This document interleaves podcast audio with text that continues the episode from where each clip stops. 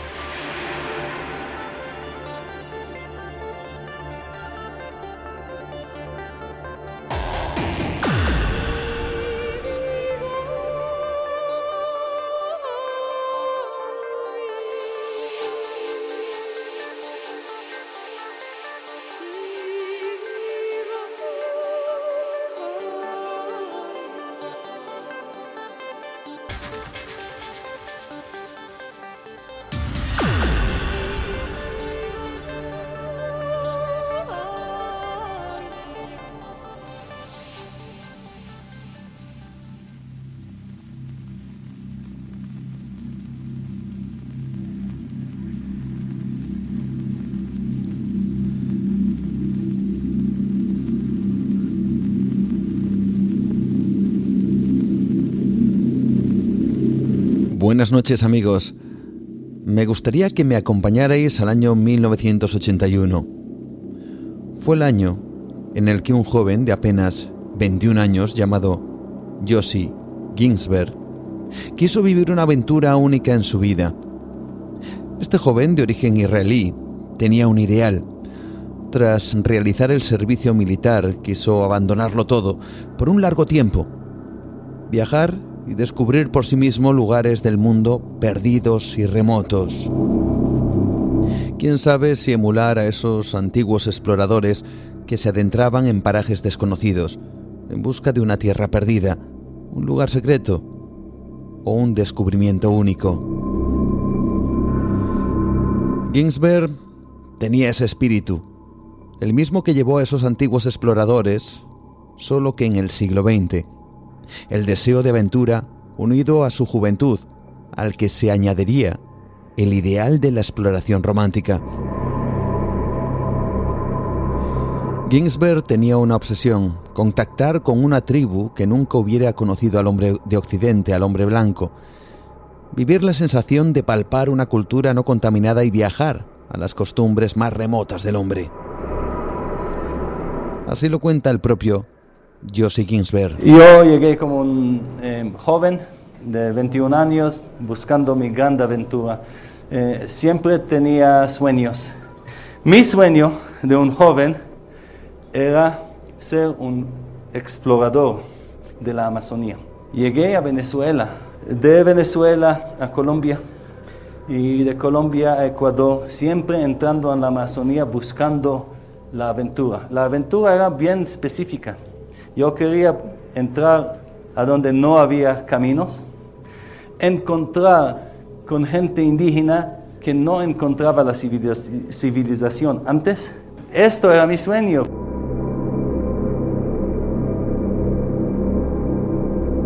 En 1981, Josie viajó a Bolivia y conoció a dos personas con el mismo espíritu aventurero, un aficionado a la fotografía norteamericano llamado Kevin Gale y un suizo llamado Marcus Stamm.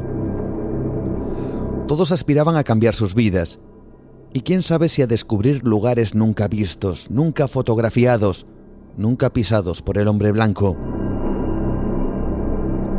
Una tarde, Josie se percataría de algo extraño. Al salir de su hotel, se dio cuenta de que un hombre le seguía. Sin pensarlo, se giró y se enfrentó a su perseguidor. Aquel extraño se presentó de inmediato.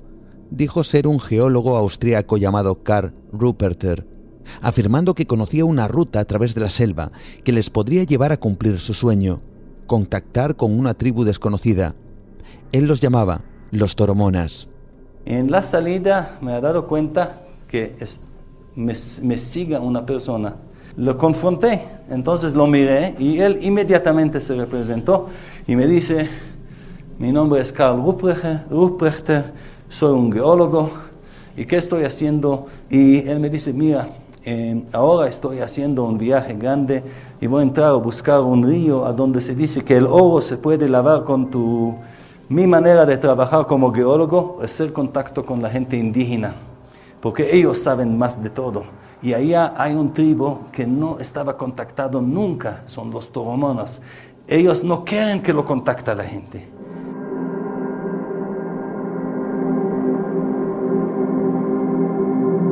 Pero no solo eso.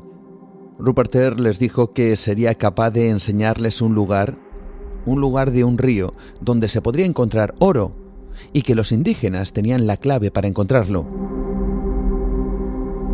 A pesar de las reticencias iniciales, los conocimientos del geólogo convencieron a los tres jóvenes para emprender una ruta en busca del sueño de aventura, una ruta que convirtió la selva amazónica en un verdadero infierno.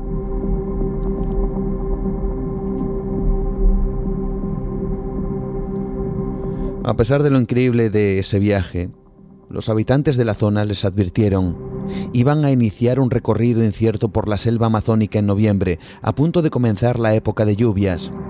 A Yossi le advirtieron que nadie del lugar había oído hablar de la existencia de los tormonas, y lo más inquietante, quien los iba a guiar era un extraño, no un verdadero conocedor de la selva.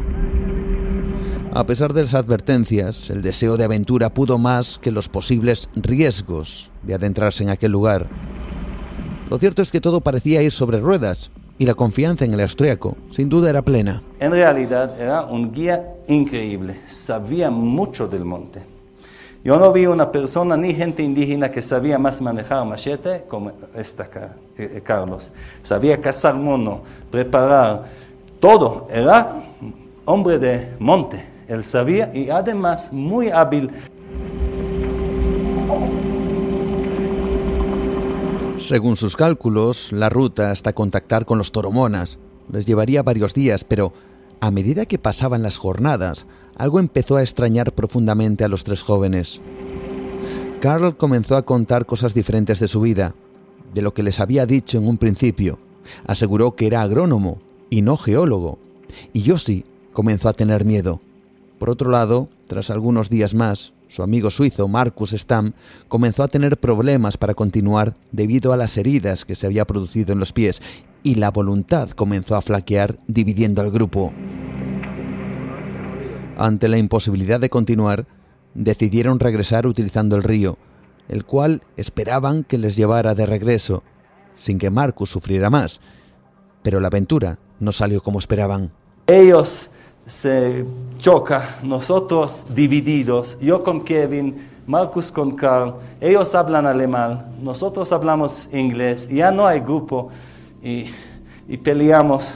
Después de cuatro días horribles, vino el, el, momento más trágico a donde dividimos. El Carl dice, no más, yo vuelvo a la selva, quieren vivir conmigo. En ese momento de división absoluta del grupo, tras varios días por la selva, sin senderos, tan solo armados con un machete y un fusil, Carl decidió adentrarse de nuevo en ella. Kevin y Josie decidieron ir por el río, mientras que Marcus y Carl se internaron en la selva. Josie ya no confiaba en el austríaco, algo no le cuadraba en sus historias, en sus relatos, y decidió no seguirle. Pero las desgracias no habían hecho más que comenzar. Tras tres horas por el río, su balsa entró en una zona peligrosa, cayeron al agua y la terrible corriente les arrastró sin compasión en mitad de una selva que no conocían.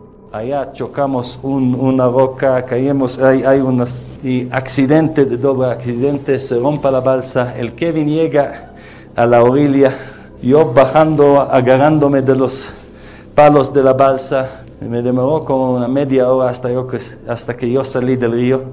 Era puro milagro que salí del río.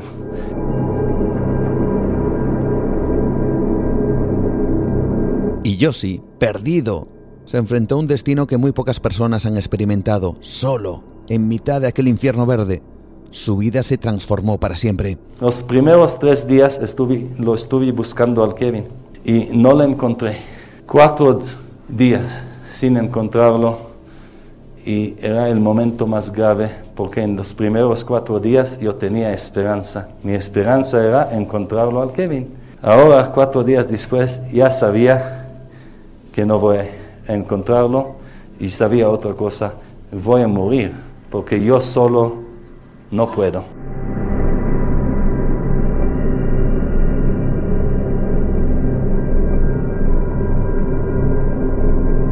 Sin comida, sin armas, sin conocimientos y sin fortaleza para poder sobrevivir, Josie sabía que su destino estaba sellado en aquel lugar. Él mismo afirmaría que en aquel instante, viendo las montañas, los árboles, viendo esa imponente naturaleza que le rodeaba, jamás tuvo una sensación de sentirse tan pequeño como en aquel instante. A pesar de las circunstancias, buscó la manera de sobrevivir. Tras varios días, él aseguró que tuvo una especie de iluminación. Su cuerpo parecía adaptarse a ese ambiente. Consiguió alimentarse de algunas frutas, huevos de perdiz e incluso cazando serpientes, y percibió una poderosa fuerza que le acompañaba. Sin embargo, a medida que pasaban los días, el dolor, la humedad, su cuerpo plagado de heridas, comenzaba a perder aquella inesperada fuerza. Estuve en, eh, en una situación muy grave porque era época de lluvia y llovió sin parar día y noche. Todo mi cuerpo con rayas y heridas y nada no se cura, nada porque es todo húmedo, ¿no? Eh, mis piernas día y día ya no tiene piel. Es puro carne con, con paz y, y cada paso el dolor es enorme, el sufrimiento intolerable.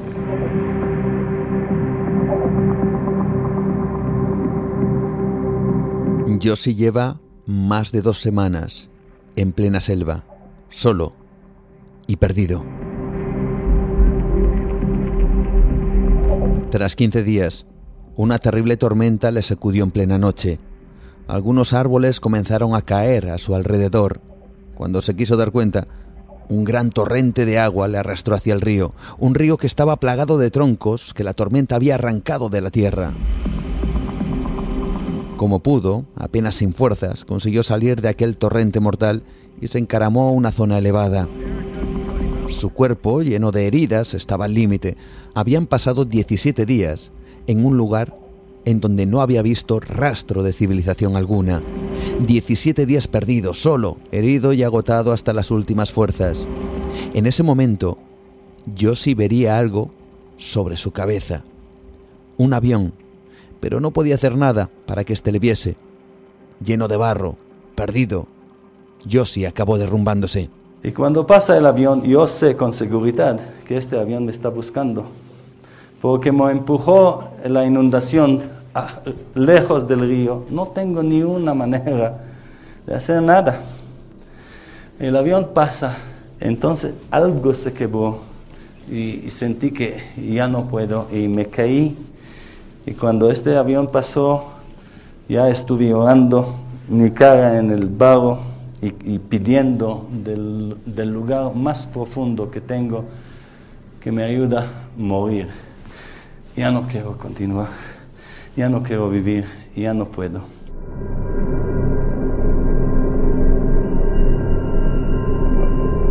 Dice Yossi que en ese momento, cuando pedía la muerte, cuando quería terminar con todo, algo sucedió algo que podríamos calificar con un suceso casi enmarcado en lo paranormal, en lo extraño. Tal como él mismo dice, y ahora lo escucharemos, ocurrió algo muy difícil de creer. En ese momento de máxima desesperación, alguien se le apareció, una mujer, una mujer que lloraba a su lado. ¿De dónde había salido? ¿Quién era? Inmediatamente Yossi dice que la tomó del brazo y la pidió que no llorara, que podrían salir de allí. En este momento, ¿qué te voy a contar? Es muy difícil de creer, pero yo escuché otra persona llorando a mi lado. Y como era una mujer joven que estaba llorando a mi lado, entonces por un rato levanté mi cabeza para mirarla, que estaba allá.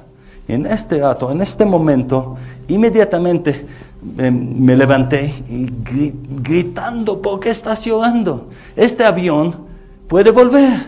Entonces tenemos que correr al, río porque tenemos el chance de, sobrevivir. No puedes llorar ahora. Y lo agarré del mano y lo jalé del... y, así. dos días hablando con ella, no parando de hablar con ella, mirándola.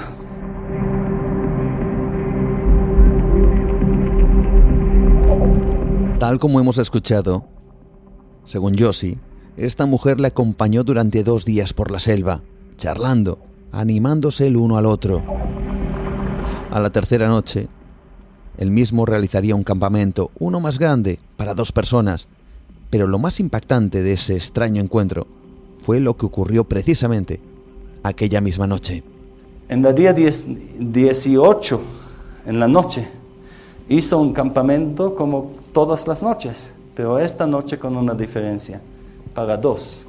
Estoy haciendo un campamento para dos, pidiendo a la que está, se acerca para que tomamos calor uno del otro, para ver que estoy agarrando aire y no hay ni una mujer conmigo, estoy solo.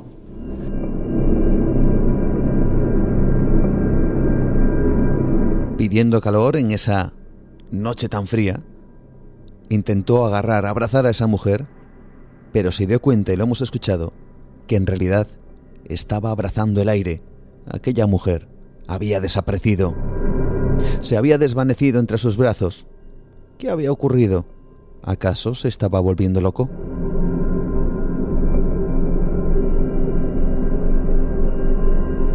Josie decidió continuar. Llenó su cuerpo de hormigas de fuego para que éstas le picaran y pudiera sentir las piernas para poder caminar. Tras 20 días en la selva, un ruido llamó su atención. Él pensó que se trataba de una abeja, pero aquel ruido provenía del río. Casi a rastras se acercó a la orilla y se obró el milagro. Y yo escucho un ruido. Ruido crece y crece. Y estoy escuchando este ruido. Y mira qué pasa, hablando de milagros. Kevin se salvó.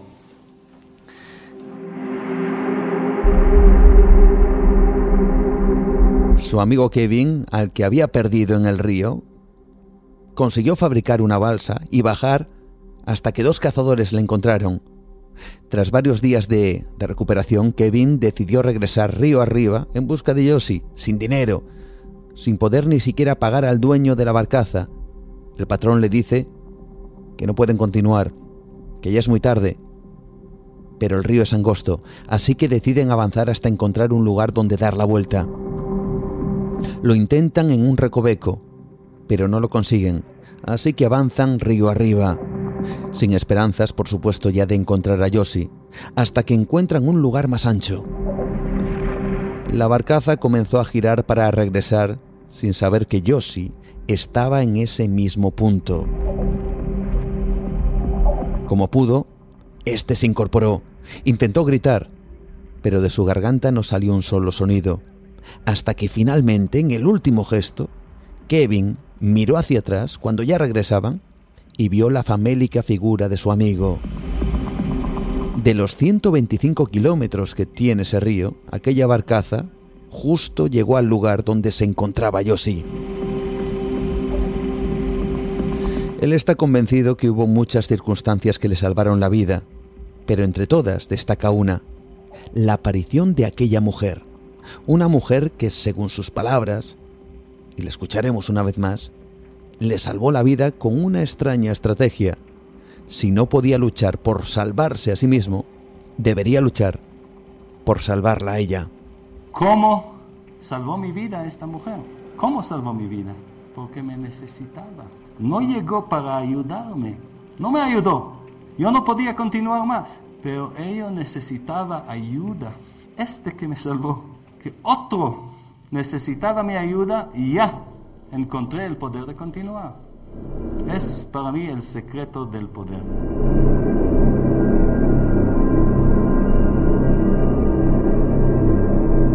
Con el tiempo yo ha reflexionado sobre esa visión, sobre aquella salvadora acompañante.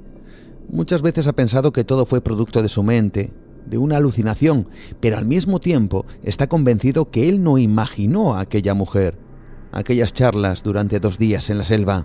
Pero que yo no puedo explicar hasta hoy quién imaginación era, porque yo no lo imaginé. No era mi hecho, Yo no lo hizo. Entonces, imaginación, ¿de quién? Yo no puedo decirte. Si no fue mi imaginación, ¿de quién? Esa es la pregunta que lleva haciéndose Josie Gimberg desde hace más de 30 años.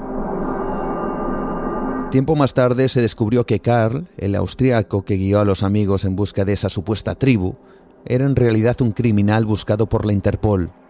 Su rastro, junto con la del suizo Marcus Stamm, se perdió en la selva. Jamás regresaron de aquel lugar y su destino a día de hoy sigue siendo un absoluto misterio. ¿Fue real lo que vivió y lo que vio Yossi? ¿Existen entidades capaces de ayudarnos en momentos donde se ha perdido toda esperanza? Esta noche hemos comenzado nueva dimensión con esta historia alucinante, pero que nos sirve para adentrarnos en ese mundo tan extraño y del cual, precisamente, vamos a hablar esta noche con nuestro próximo invitado, Javier Pérez Campos, periodista y miembro del equipo de Cuarto Milenio, quien ha recogido historias como esta que nos hacen sembrar la duda si todo es producto de la mente o si hay alguien más, si existen realmente lo que él denomina los guardianes. Vamos a hablar con él en tan solo un instante, así que no os lo perdáis. Esto es Nueva Dimensión.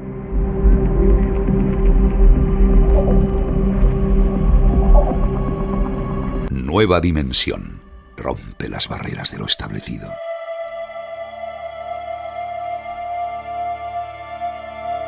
Estando en las montañas Dolomitas, pude recoger una historia realmente fascinante y una protagonista realmente increíble. Una mujer llamada Luisa me contó algo que había vivido. Un día ella había planificado una ruta de montaña con unos amigos, conocían el camino, la ruta era fácil, pero la montaña exige el respeto y muchas veces lo olvidamos, que se merece. Luisa me decía que en un momento de la ruta la niebla comenzó a inundar el paisaje, tanto que en unos minutos se desorientó y, y olvidó prácticamente por dónde se dirigía. Además había perdido todo contacto con sus amigos. Luisa estuvo varias horas buscando la forma de salir de aquella montaña, hasta que justo entre la niebla ella dice que aparecieron dos personajes con ropajes, tal como me comentó, de antaño. La preguntaron si estaba perdida y que la ayudarían a salir de allí.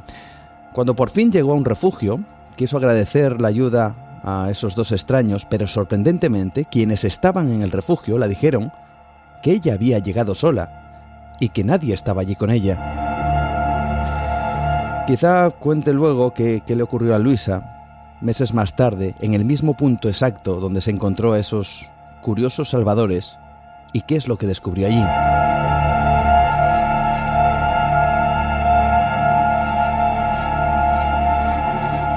Pero esta es una historia más de muchos testimonios de quienes afirman que en momentos de, de, riesgo vital algo, alguien quizá, a veces una voz, les ha salvado en el último segundo, en el último instante. Así que, ¿quiénes son? ¿Por qué hay tantos testimonios? Esta noche tenemos a Javier Pérez Campos, una vez más, en Nueva Dimensión, quien ha ido en busca de estas historias para trasladarlas a un libro de Editorial Planeta, seguro que lo conocéis ya, Los Guardianes, y que está esta noche con nosotros. Vamos en busca de esos misterios. Javier Pérez Campos, ¿qué tal? Buenas noches, un placer, bienvenido. Hola Juan, muy buenas noches, un placer. Un honor que una vez más nos acompañes precisamente a este programa y que por supuesto nos, nos hagas llegar esas historias y esas eh, cuestiones que tienen que ver no con figuras fantasmales, no con figuras que atemorizan, sino todo lo contrario. Esto es realmente alucinante y al mismo tiempo es la cara, la otra cara de la moneda del misterio más tenebroso, ¿verdad?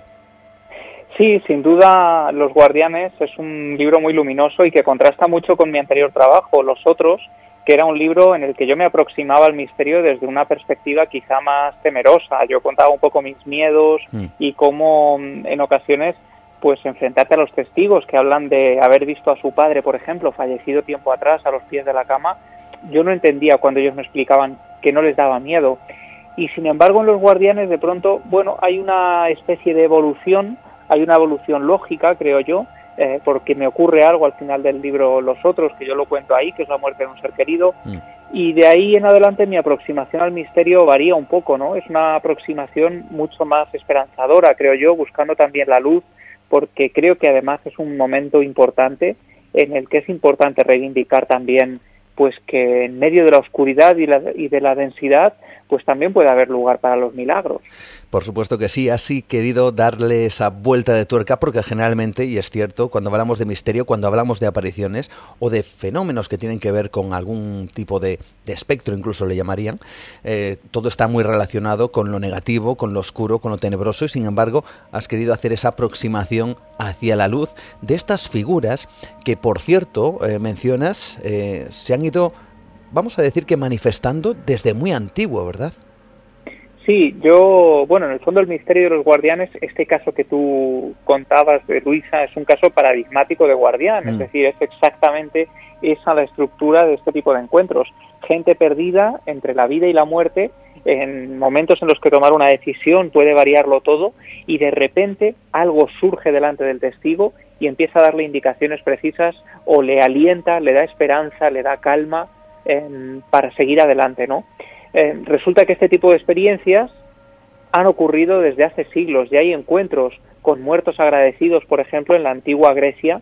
Yo recojo algunas crónicas donde se habla de, pues, la historia de, algunos filósofos incluso que en un momento determinado encontraban un cuerpo tirado en medio de la montaña eh, que no había eh, sido enterrado tal y como mandan los cánones y después de enterrarles, de darles un entierro digno, el fantasma del difunto aparecía ante ellos para decirles, por ejemplo, no te eches al mar porque va a haber una tormenta esta noche y todo el que salga al agua eh, sufrirá la muerte. Mm. Y efectivamente, finalmente el filósofo obedecía al fantasma y gracias a eso se salvaba del naufragio al que otros compañeros eh, pues eh, vivían y acababan falleciendo ¿no? en esas circunstancias terribles. Mm. Con lo cual, bueno, yo he hecho una aproximación a lo largo del tiempo, viajando por todos los países, pues aproximándome incluso a la, a la cultura inca, como ellos eh, establecieron incluso eh, templos ceremoniales en, los, en zonas remotas de los Andes para rendir culto a los apus. Precisamente en esos lugares donde en el siglo XIV se vivían encuentros con estas deidades oscuras, resulta que hoy en día alpinistas y personas perdidas en los Andes, en esos lugares exactos, han vivido también encuentros con figuras oscuras que han terminado por salvarles la vida. Hay una cosa que me llama la atención. Has dividido el libro en cuatro partes y una de ellas la inicias casi casi yo diría que cada uno de los títulos tiene una clara intención, una intencionalidad imagino, pero una de ellas hace referencia y la primera a los centinelas. ¿Quiénes son los centinelas?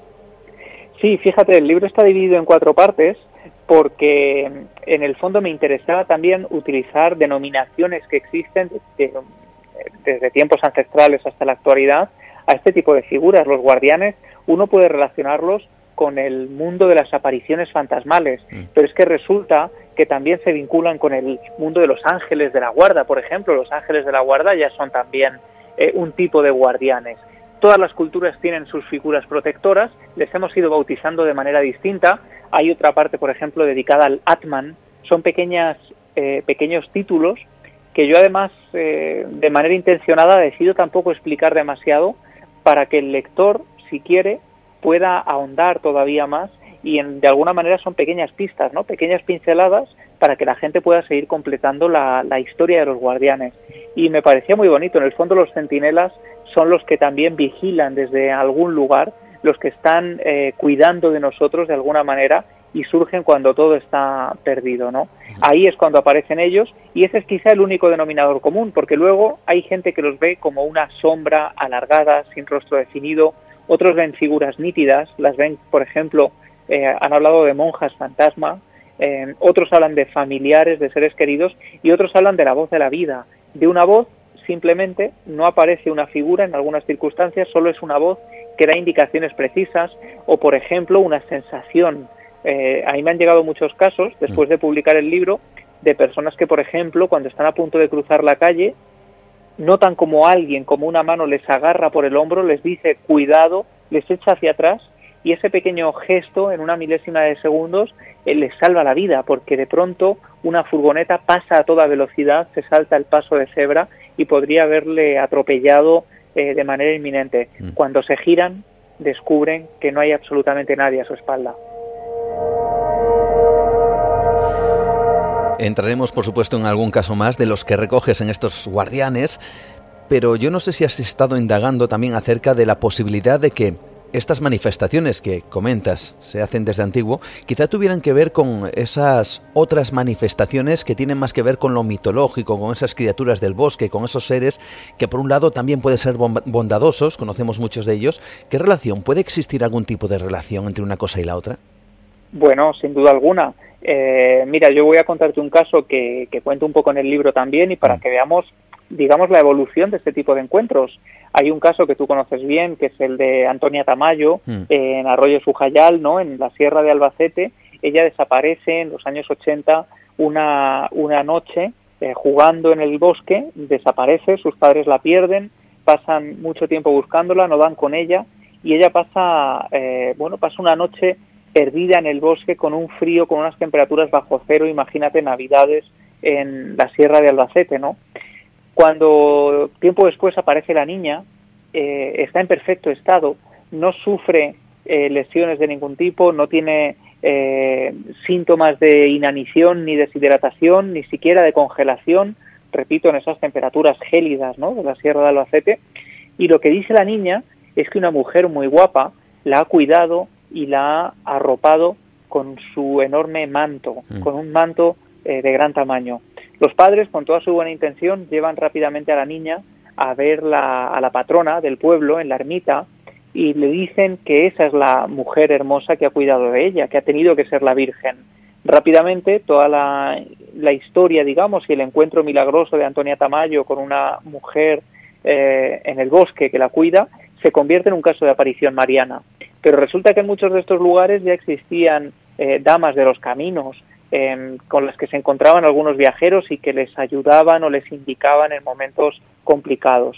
Con lo cual, quizá es nuestra mente la que de manera involuntaria está cincelando esta mitología a lo largo del tiempo y quizá los propios ángeles de la guarda no sean más que una nueva denominación que utiliza la religión para bueno pues para intentar explicar este misterio existen mm, múltiples eh, denominaciones eh, pero en el fondo cuando uno estudia la raíz del misterio, se da cuenta de que es exactamente el mismo patrón. Mm. Realmente interesante disfrutando y conociendo más datos, más detalles de estos guardianes con Javier Pérez Campos. Por cierto, eh, yo creo que esta situación de estos encuentros con estas, eh, estos personajes o con estas algunas veces sensaciones o voces se dan en diferentes ámbitos, porque has dicho, has hablado antes, el paradigma de Luisa, ¿verdad?, en esa montaña, pero lógicamente da la sensación de que, según tu estudio, según tu trabajo, estos seres se pueden aparecer en cualquier situación. Hablas de aviones, hablas de hospitales, hablas de lugares donde, bueno, incluso carreteras eh, perdidas, en fin. Eh, ¿Esto parece que está asociado al lugar o a la circunstancia en concreto que está ocurriendo en ese instante? Yo creo que es un cúmulo de, todas las cosas, ¿no? Es un cúmulo de la circunstancia personal, porque los encuentros siempre ocurren en momentos en los que uno está a punto de fallecer, pero también de manera indudable en muchos casos tiene que ver con el lugar, ¿no? Eh, yo hablo de una carretera, como tú dices, eh, muy cerca de Ciudad Real, de donde yo vivo, donde hay una serie de personas que ven cómo en mitad de la noche pues hay figuras que surgen de la nada para advertir quizá de los peligros de esa carretera, que no es cualquier carretera, es un punto negro de nuestra, de nuestra red de carreteras. Pero ocurre también en domicilios particulares yo cuento como el neurólogo Oliver Sacks, que por cierto terminaría convirtiéndose en testigo de este misterio, mm. pues recogió casos de, encuentros con, guardianes en domicilios particulares por parte de personas que estaban atravesando una terrible depresión y de pronto en el momento más insospechado, cuando estaban en el, en el punto más oscuro quizá de esa depresión, pues surgía algo que les animaba y de manera insospechada y de manera casi milagrosa esas personas pues prácticamente eran capaces de dejar el tratamiento y de seguir adelante, ¿no? Eh, de forma inesperada. Le ocurre a John Geiger. John Geiger, por ejemplo, es el padre eh, o, el padre moderno, quizá, del investigador eh, moderno del fenómeno del tercer hombre. Él hizo un libro maravilloso que es El tercer hombre, recogiendo muchos de estos casos. Y John Geiger cuenta una historia brutal en su libro posterior, después de haber investigado este fenómeno. Sufre la muerte de un hijo eh, recién nacido, una muerte muy, muy traumática.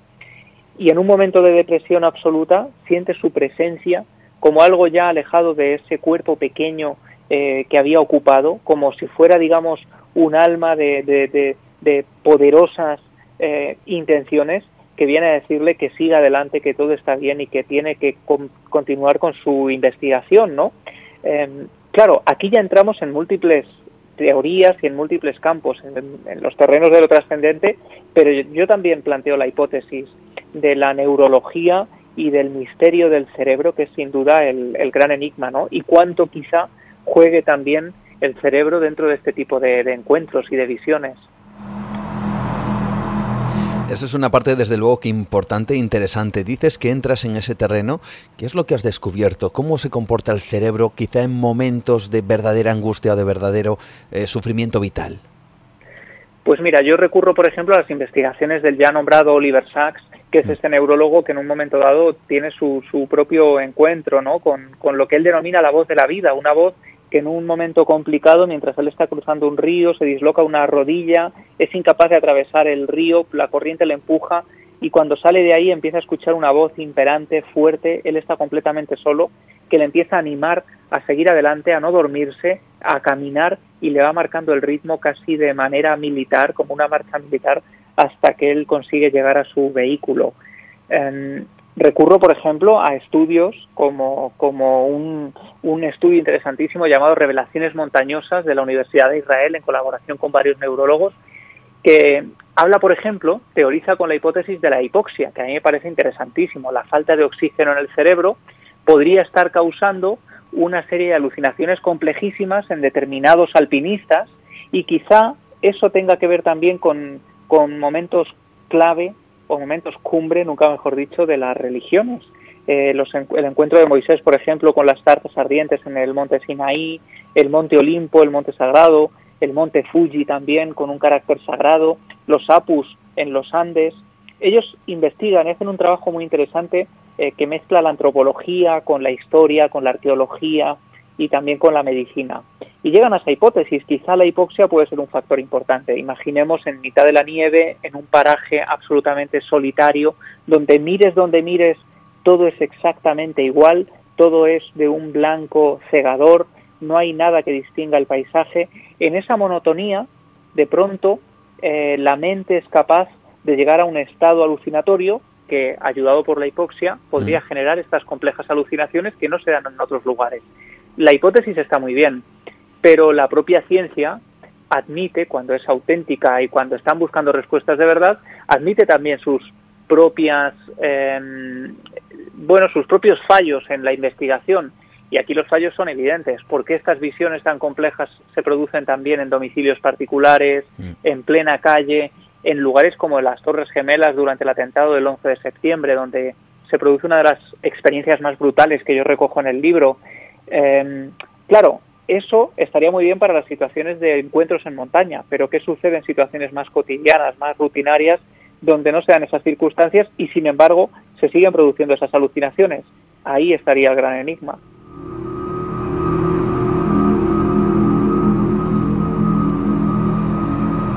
Es curioso porque hablando precisamente del cerebro, hay una parte en donde tú ahondas, justamente en la, última de las cuatro partes de este libro, hablas de sueños, hablas de profecías.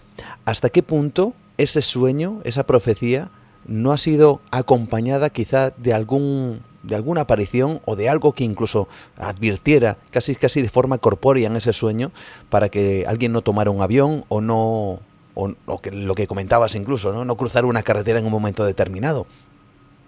Mira, los sueños yo creo que son la última frontera, son eh, el gran enigma, mm. eh, también donde el cerebro, por supuesto, juega un papel importantísimo y, no sabemos gran, gran cosa de ellos. Todos soñamos, lo que pasa es que no todos recordamos los sueños. Pero fíjate, ¿qué ocurre cuando uno sueña de manera recurrente con algo que termina sucediendo? Claro, tú piensas que si tienes miedo a volar y al día siguiente vas a coger un avión, lo más probable es que esta noche sueñes que ese avión se va a estrellar o que va a ocurrir algo terrible, porque en el fondo los sueños son también una especie de espejo de lo más profundo en, ocasiones del inconsciente. Pero, ¿qué ocurre cuando ese sueño te está advirtiendo de algo de lo que en principio no debería advertirte porque no es nada que te preocupe? Bueno, pues yo recojo algunos casos, como por ejemplo el de, el de Maisabel Lassa. Ella era la, la mujer de Juan María Jauregui. Juan María Jauregui fue gobernador de Guipúzcoa durante muchos años y un día cuando Juan Mari sale de su casa, se monta en el coche, abre la puerta de la cochera, su mujer Maisabel sale a despedirse de él, le da un beso y Juan Mari, que se disponía a dirigirse a un bar con un amigo, a una cafetería, a tomar un café, a desayunar, pues Juan Mari baja la ventanilla y con rostro preocupado le dice a su mujer, esta noche he soñado que me matan. Eh, imagínate, ¿no? Maisabel se queda sin saber muy bien qué decir, totalmente desubicada. Esto no había ocurrido nunca, por cierto. Eso es interesante recalcarlo. Em, y como no sabe qué decir, le dije, no digas tonterías. Él levanta la ventanilla, se marcha de allí y dos horas después suena el teléfono, Maisabel lo coge y sabe lo que ha pasado. Sin que nadie le diga nada, en cuanto suena el teléfono, Maisabel sabe que su marido ha muerto y efectivamente ha sido asesinado por un miembro de la banda terrorista ETA que le ha disparado eh, eh, antes de llegar al, a la cafetería, ¿no? en el frontón donde había quedado con su amigo. Y esto me lo contó Isabel en la casa en Tolosa, donde ella vive, eh, relatándome incluso, bueno, y haciendo el mismo recorrido que, que hicieron esa mañana. Terminamos, ella terminó de contarme la historia en el garaje de la casa, de una casa fantástica donde ella todavía vive. Y de alguna manera, bueno, es una mujer con una fuerza muy especial que, que, que me relataba esta historia, ¿no? Y ahí surgían las dudas de qué hacer cuando uno tiene este tipo de sueños, porque ella me planteaba, claro, eh, ¿qué debería haber hecho yo? Yo tendría que haberle parado, tendría que haberle eh, impedido que continuara. En el fondo era un sueño, ¿no? Pero a veces estas cosas ocurren, a veces los sueños también son indicadores, son como guardianes de cosas que, que están por venir. Eh, yo cuento también, por ejemplo, el caso de Irene Villa, ¿no? Hmm. Que antes de sufrir este terrible atentado junto a su madre en un coche, eh, pues empieza a soñar con que un grupo de encapuchados la secuestran y empiezan a practicarle amputaciones en una mesa de autopsias, ¿no? Unos sueños terroríficos que ella relata con anterioridad, digamos, al terrible atentado. Pues estas cosas ocurren y uno no sabe muy bien cómo explicarlas, pero lo absurdo sería, sin duda alguna, negarlas con rotundidad. Esto, desde luego, forma parte del misterio ¿no? de ese momento y que seguramente genera mucha tensión y mucha expectación en, el, lector o incluso en el oyente que ahora mismo nos está escuchando. Pero eh, seguramente también, Javier, has, has vivido lo posterior es decir, una vez que ha ocurrido este, este fenómeno, esta tragedia en ocasiones, eh, ¿cómo repercute la sensación de quizá haber sido salvado después, en el futuro, a las personas que han vivido esta experiencia? Pues mira, esto era para mí también una parte interesante. A mí, como investigador del misterio, como periodista, no solo me interesa el suceso en sí, sino la transformación posterior, ¿no? Cuando los encuentros son eh, aterradores, pues muchos, muchas respuestas o muchas reacciones posteriores son, eh, son de protección, ¿no? de no ir al lugar de los, donde se ha vivido el encuentro, de no transitar a determinadas horas por sitios oscuros. Y sin embargo, ¿cuál es la transformación de una experiencia positiva como estos encuentros con los guardianes? Bueno, pues eh, generalmente las personas toman conciencia de la vida. Por un lado, porque aparte del misterio se han encontrado con la muerte, han estado muy cerca de perderlo todo y eso te reubica de una forma muy especial en lo cotidiano. De alguna manera muchas de estas personas han luchado después por reducir su jornada laboral, por centrarse en su familia, por devolver el afecto a los suyos y lo más interesante yo creo es que han pasado también en muchas ocasiones a formar parte de una cadena de favores en la que intentan ayudar a otros desconocidos. Eh, yo entrevisté a Rondi Francesco, que es el último superviviente que sale, que sale vivo de la Torre Sur el 11 de septiembre de 2001. Cuento un poco mi odisea para localizarle, que no, no, no es fácil, desde luego. Es una labor de, de años. Y bueno, eh, finalmente lo que él me cuenta es que él se siente profundamente agradecido, no solo a esa voz que en un momento dado le guía hasta la salida desde varias plantas por encima de la zona del impacto, obligándole a tomar decisiones imposibles que él no tomaría de manera consciente, sino también a sus amigos, a su familia, a su esposa y, por cierto, a sus vecinos, con los que él no tenía ningún trato hasta ese momento, pero que de pronto se vuelcan en ayudarle, en tener afecto hacia él, en darle cariño. Y Rondi Francesco, junto a otros supervivientes del 11S, por ejemplo, pasa a formar parte de un fondo de ayuda económica para las familias de, los, de las víctimas o para los supervivientes del atentado, para intentar ayudarles también eh, pues a superar no solo las heridas físicas, sino también las cicatrices que quedan por dentro y que son más complicadas de, curar. Mm. Con lo cual, y esa es un poco la reflexión del libro, eh, existe lo milagroso, sin lugar a dudas. Existen los guardianes como misterio intangible que surgen cuando uno menos se lo espera y sin saber muy bien de dónde procede ni tampoco si tiene que ver con la mente o si tiene que ver con lo trascendente. Pero no olvidemos que nosotros también podemos ser milagrosos, que nosotros también podemos ser guardianes de carne y hueso y que nosotros también podemos ayudar a otros, aunque a veces no lo sepamos, aun no siendo conscientes de eso, nosotros podemos estar de alguna manera sirviendo de bálsamo, por ejemplo, para alguien que nos esté escuchando ahora mismo y que de pronto se siente acompañado por este programa, por esta labor que tú desempeñas, o que eh, lee un libro y de alguna manera siente una calma especial que no sentía desde que había fallecido un ser querido, un familiar cercano querido. Eh, es decir, que uno puede ser un guardián de carne y hueso y que no somos simplemente un grupo de células que está aquí a pasar el tiempo y, para tener cosas y para eh, comprar y para ser materialistas. No, no, a veces también podemos ayudar a otros. Nueva dimensión con Juan Gómez. La historia de Ron Di Francesco, uno de los supervivientes, de los eh, afortunados que pudieron salir, el último en concreto, de una de las torres del World Trade Center, de ese terrible atentado que marcó un antes y un después en la historia. Y, otros tantos y tantos protagonistas. Algunos de ellos, ¿verdad?, eh, han vivido esta experiencia en hospitales, y quizá eh, enlacemos con el mundo de los difuntos, con el mundo de las fantasmagorías o incluso lo que comentabas antes, con el cerebro en ciertas situaciones en donde quizá la medicación, yo no sé, yo soy un absoluto neófito en estas cosas, pero eh, tenga algo que ver. Es cierto que los hospitales son lugar donde aparecen estos, los que llamas ángeles sí, es uno de esos lugares. Yo creo que en el fondo los hospitales, que son lugares de tránsito, son lugares donde tengamos en cuenta que se producen em, los dos momentos clave de misterio que nos han asombrado, fascinado y, nos han obligado a hacernos preguntas desde los albores de la humanidad, ¿no? Mm. El nacimiento y la muerte. Ahí están esos dos momentos clave eh, produciéndose a diario. Y en estos lugares, pues ocurre el misterio de manera habitual y gracias a, investigadores y a doctores y a médicos eh, podemos profundizar en ellos. Eh, fíjate, eh, Raymond Moody, que es el doctor que se hizo famoso por, por popularizar el término experiencias cercanas a la muerte, él también investigó el misterio de los guardianes, de las apariciones que salvan vidas pero ahí ocurren otras cosas, ¿no? Aparte de las experiencias cercanas a la muerte, están las visiones en el lecho de muerte. Hay investigadores, hay doctores que llevan investigando esto desde principios del siglo XX y ya están también, por ejemplo, eh, algunos libros de época medieval donde se habla de este tipo de encuentros en ese momento en el que el moribundo está a punto de dejar este mundo y, marcharse al otro, ¿no? ¿Y qué ocurre ahí?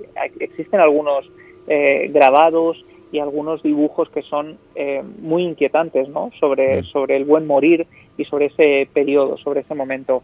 Pero es que ahí, en estos hospitales, pues yo recojo también las historias de familiares, por ejemplo, o pacientes en ocasiones, pero sobre todo familiares que estando en plena madrugada en la sala de espera, en esas noches oscuras y eternas, cuando uno tiene un familiar o un ser querido que a la mañana siguiente va a ser operada de urgencia, casi a vida o muerte, y de pronto muchos ven a una persona que se acerca y que les dice no te preocupes, todo va a salir bien. Una de las personas me cuenta que esta figura que parece una monja porque lleva una especie de hábito, le entrega una estampita eh, del Cristo de Serradilla, un Cristo de Extremadura, mm. y cuando levanta la cabeza para darle las gracias porque la persona estaba cabizbaja, eh, de pronto descubre que allí no hay nadie.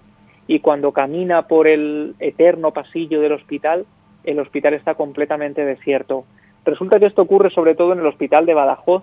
Yo estuve allí, me desplacé hasta allí y muchos trabajadores hablan en este lugar y lo pudimos comprobar también con la ayuda de nuestra querida compañera y amiga Israel Espino. Mm. Ella nos eh, consiguió buenos testimonios de gente que hablaba de la monja del hospital de Badajoz que aparecía en una zona que une el hospital con el materno infantil. Yo pude caminar por ese pasillo junto a Paloma Navarrete, eh, sensitiva del grupo EPTA, y de verdad que fue una experiencia sorprendente, ¿no? Porque Paloma de pronto, sin saber absolutamente nada, me empieza a describir una monja, una monja que camina apresurada, que quiere ayudar, que va de un lado para otro y, coincidía perfectamente con lo que describían tanto los trabajadores pues como muchos testigos. Resulta que contamos esto en cuarto milenio y nos empezaron a llegar decenas de correos electrónicos de gente que en hospitales de toda España y de todo el mundo habían vivido encuentros similares, figuras que habían surgido para, para alentarles y para darles ánimo.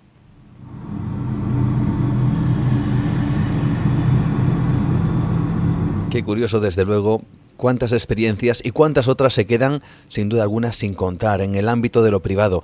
Eh, por cierto, sé, voy a volver, si te parece, a Ron Di, Francesco, porque sé que te costó mucho al final localizarle, aunque él participó en un documental y estuvo hablando de estas cosas.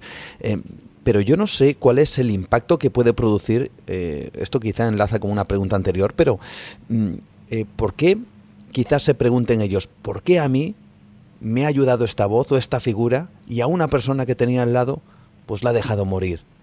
¿No se han llegado a hacer esa pregunta? Sí, esa es la pregunta que me hacía Ron de manera que se la hace de manera habitual y todavía hoy se la hace. Cuando yo le preguntaba, bueno, ¿crees que esto obedece a algo trascendente? ¿Tiene que ver con algo eh, superior a nosotros? Y él me decía, mira, no me atrevo a contestar esa pregunta porque si es algo superior, si existe un Dios y a mí me ha ayudado, me exigiría preguntarme por qué a mí y no a otros, ¿no? por qué a mis compañeros, a mis amigos que lo merecían tanto como yo, eh, no pudieron salir de allí y yo sí eh, fui salvado por esa voz que me guió de alguna, de alguna manera. Es una pregunta que él todavía se hace, ¿no? Y que de alguna manera, pues, le sigue atormentando, porque muchas veces pensamos que la mente es nuestra gran aliada y en ocasiones no es así. En ocasiones la mente empieza a lanzarte este tipo de mensajes que complican la situación todavía más. En un caso como el de Ron Di Francesco, imagínate sobrevivir a un atentado como ese, no solo las heridas físicas, como decía, sino las eh, heridas que quedan dentro. Y yo fui testigo, por ejemplo, cuando vino al plató de Cuarto Milenio, conseguimos mm. traerle y, que viniera a España para una entrevista muy interesante con Iker en plató. Pues eh, de pronto, cuando entró en plató y vio las imágenes de las Torres Gemelas, eh, se desmoronó tuvimos que quitar todo ese material hasta que él se tranquilizó, se relajó un poco, pudo sentirse cómodo, porque nosotros lo, máximo que pretendíamos era que estuviera cómodo, que estuviera tranquilo, que nos contara un poco su vivencia, ¿no? Pero tantos años después, nosotros no hemos podido eh, eh, olvidar esas imágenes y para alguien como Ron, eh, verlas es vivirlo desde dentro. Y a mí eso me parece también interesante, ¿no? Como periodista, que una persona como Ron te relate la experiencia del, atentado del 11 de septiembre desde dentro, cosas que sucedieron y que no se habían contado. Realmente fascinante. Me gustaría ya para terminar, Javier, que nos contaras quizá uno de esos casos que no sé si te han llegado a marcar en esta cuestión que tiene que ver con los guardianes, con esos centinelas, con esos genios de los lugares, con esas almas que pueden que habiten en algunos puntos en concreto y que ayuden a los demás. Una, uno de esos casos que realmente has dicho, caray, lo que tengo aquí. Pues mira, yo creo que uno de los casos predilectos, porque hay muchos, ¿no? Mi idea, fíjate, uno puede pensar que lo difícil es eh, encontrar los casos. En este mm. caso lo difícil ha sido seleccionarlos, porque había muchos y tampoco era cuestión de, de atullar demasiado al lector, ¿no? Pero uno de los casos más extraños quizá es el de Aaron Ralston. Es un caso que él cuenta en su propia, en su propia biografía. Eh, se hizo una película, 127 horas, y es la historia de un joven estudiante de mm. medicina que, que, era amante del deporte extremo y un día va al Blue Canyon en Colorado con su bici a, hacer una ruta por, ese, por esa zona agrietada eh, de Estados Unidos. Sus amigos eh, le dejan tirado en el último momento, con lo cual se va él solo. Cuando sale de su coche lleva menos de dos litros de agua en una garrafita y un par de barritas energéticas, su cámara de vídeo y una pequeña navaja multiusos. Eh, sale con la bici y en un momento dado sufre un accidente, tropieza y cae al interior de una enorme grieta, de una profunda grieta al interior de la Tierra. Cuando golpea contra el suelo se produce un temblor y ese temblor hace que una enorme roca de eh, varias toneladas caiga desde lo alto, se desprenda de la pared rocosa, se dirija directamente hacia su cabeza. Él de manera instintiva pone el brazo sobre su cabeza para protegerse, con la mala suerte de que se encuentra en una grieta que tiene forma de V, se van estrechando las paredes, cuando la roca eh, va cayendo termina quedándose incrustada. Si él no hubiera levantado la mano se habría, no habría pasado nada, pero la mano termina quedando apresada entre la enorme roca y la pared. Eh, Ralston intenta mm, quitar, eh, quitar esa piedra, es imposible moverla, es imposible sacar el brazo y queda allí atrapado durante seis días. Imagínate seis días en un lugar donde las temperaturas eh, son bajísimas durante la noche, y son altísimas durante el día, una zona desértica por donde no pasa nadie. Él termina incluso reciclando su orina para poder beber algo. Es decir, es una situación muy complicada. Y Aaron Ralston relata en un momento determinado que, que llega a asumir su propia muerte. Con la pequeña navaja que tiene en el bolsillo, graba su nombre en la roca, pone su fecha de nacimiento y pone la fecha en la que se encuentra en ese momento e inmediatamente graba un mensaje con la videocámara que lleva destinado a sus padres, diciéndole que él es Aaron Ralston, imaginando cómo podría estar, en qué estado se encontraría una vez que lo encontraran, ¿no? Porque es un lugar como el escondite perfecto. Mm. Bueno, pues en ese preciso instante, Juan, cuando ya Ralston ha aceptado y asumido su propia muerte, tiene una especie de visión en la que se observa a sí mismo jugando con un niño de cuatro años, de cabello rubio, que tiene un polo rojo, lo coge a hombros, eh, le ve la cara a ese niño e inmediatamente sabe que ese niño es su hijo del futuro, un hijo que va a tener. Automáticamente, casi como una especie de línea de la vida paralela que se dibuja delante de él, observa que hay una posibilidad de salir con vida de ahí. Y en la ensoñación ve que no tiene brazo, no tiene brazo, tiene un muñón en ese brazo que tiene ahora eh, agarrado o atrapado por la piedra. Así que cuando vuelve en sí, sabe inmediatamente, ha obtenido la respuesta a través de una extraña ensoñación. Tiene que deshacerse de su brazo que ahora se ha convertido en una trampa que puede ser mortal. Como es estudiante de medicina, coge la pequeña navaja y empieza a practicarse a sí mismo una amputación.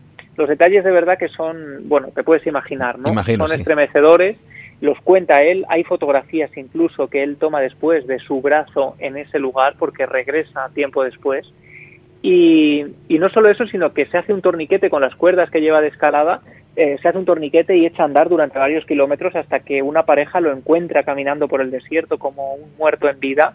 Él ya se desmaya, llega un helicóptero de rescate y se lo lleva de allí. Ralston es sometido a varias operaciones, a rehabilitaciones. Actualmente lleva una prótesis en el brazo. Tiene una prótesis que le permite escalar todavía mm. hoy. Y curiosamente, él en ese momento era una persona eh, bueno, pues como era un estudiante que, que, no tenía ni siquiera novia, él, bueno, no tenía sensación ni pensamiento de formar una familia. Al cabo de unos años después de, de esta experiencia, conoce a una mujer, se casa con ella, tienen un hijo y cuando el niño cumple cuatro años, aquí viene lo interesante, Aaron Ralston descubre, se da cuenta de que es exactamente el mismo niño que había visto en la grieta en esa situación en la que estuvo a punto de morir ese niño, como un niño del futuro, como un emisario de otro tiempo, había venido en un momento dado para salvarle la vida. Vaya historia, una de tantas que desde luego impresionan, como han impresionado seguramente a Javier a través de estas páginas, de este libro, Los Guardianes de, Editorial Planeta, y que sin duda alguna merece la pena que rescatemos ese lado luminoso de estas apariciones que siempre además tendemos a asociarlas con lo siniestro, con lo terrible, con lo, con lo diabólico incluso, y merece la pena que descubramos tanto a los personajes que han vivido estas experiencias como su posterior luego vida, pensando que quizá fueron elegidos o quizá se toparon con lo extraordinario. Javier, de verdad, muchísimas gracias por estar esta noche con nosotros, por transportarnos a través de este libro, Los Guardianes, y seguro que será, como está siendo, un gran éxito, y nos encontramos en una próxima ocasión. Oye, un placer, Juan, de verdad, y muchas gracias a ti, de verdad, por, por dar voz también a este tipo de historias. Yo creo que es importante hablar de la luz eh, en momentos de oscuridad. Claro que sí. Muchísimas gracias y nos encontramos. Seguro que nos veamos pronto. Un abrazo. Un abrazo.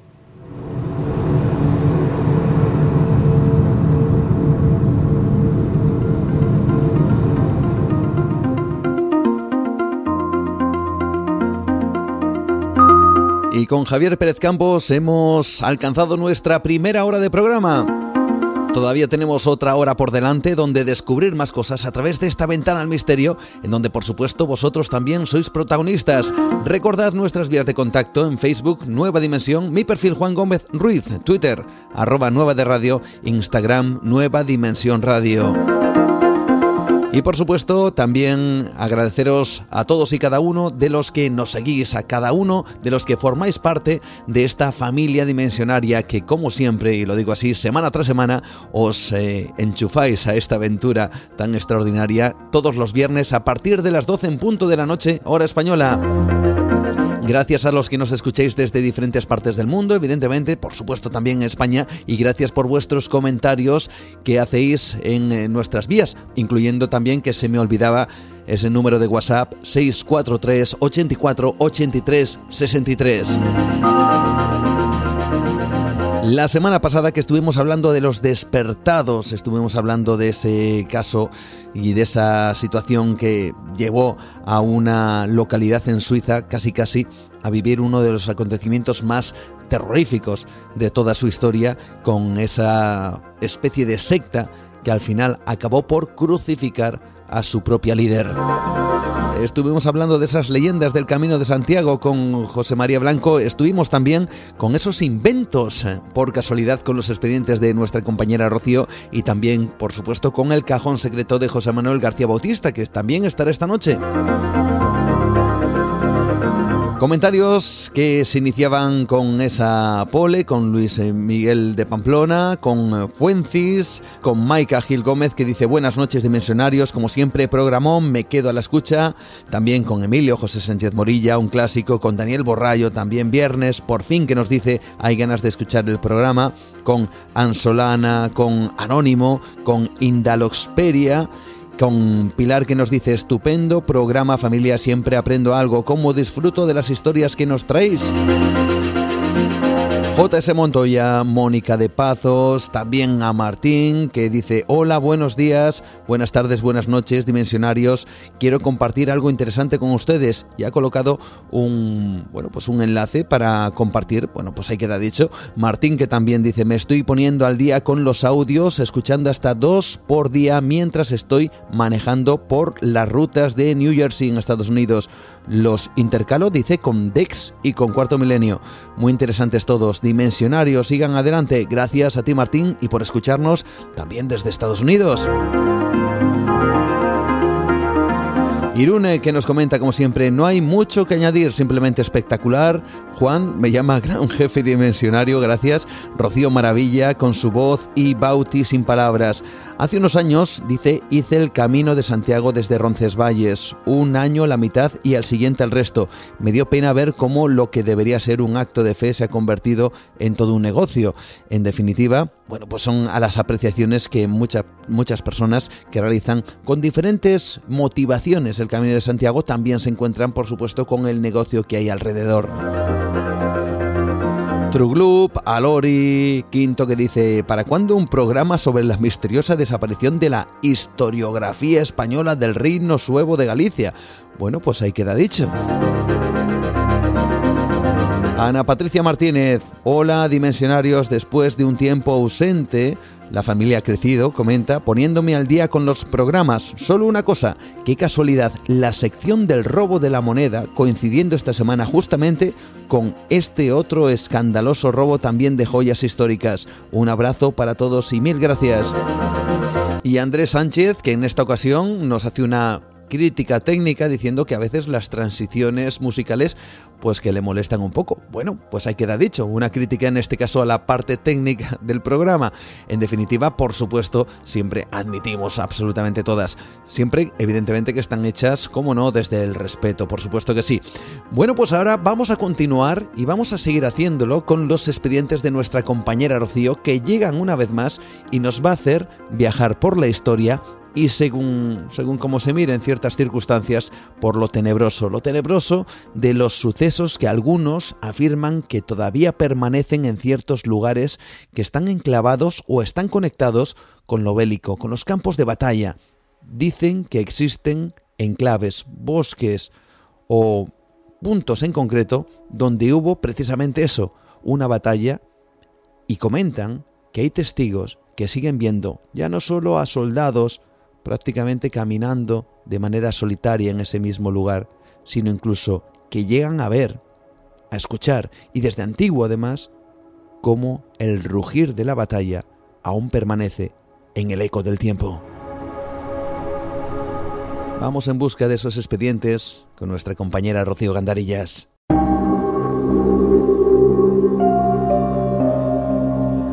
Nueva dimensión un viaje por el terreno de lo imposible.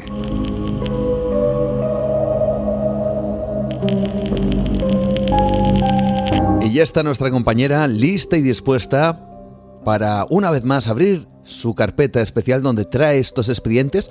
Por cierto, expedientes que en esta ocasión también tienen el asesoramiento de nuestro compañero Pablo Tresgallo Vallejo, porque es cierto que algunas de estas historias tienen que ver con la guerra, como no podía ser de otra forma, teniendo en cuenta que hablamos de batallas y hablamos de fantasmas o de ejércitos fantasmas. Y por supuesto nuestro compañero Pablo Tresgallo, que es un auténtico conocedor de esa parte de nuestra historia, pues eh, ha querido también colaborar y participar un poquito en estos expedientes, trayéndonos, en este caso, a través de la voz de nuestra compañera Rocío, algunas de las historias que van a ser protagonistas en este preciso instante aquí en el programa. Por supuesto, nuestra compañera que está con nosotros ya lista y preparada para abrir estos expedientes. ¿Qué tal, como siempre? Buenas noches, ¿cómo está Rocío? Muy buenas noches, Juan. ¿Preparada para asombrarnos? Yo no sé si también decir eso de que nos haya... Eh, nos hayas traído estos expedientes para que nos recorran, puede que un escalofrío por la espalda, porque hay dos partes claramente diferenciadas, ¿no? Una, la guerra, que es absolutamente terrible, y por otro lado la consecuencia, dicen que paranormal o fantasmagórica, de la guerra en lugares concretos del mundo.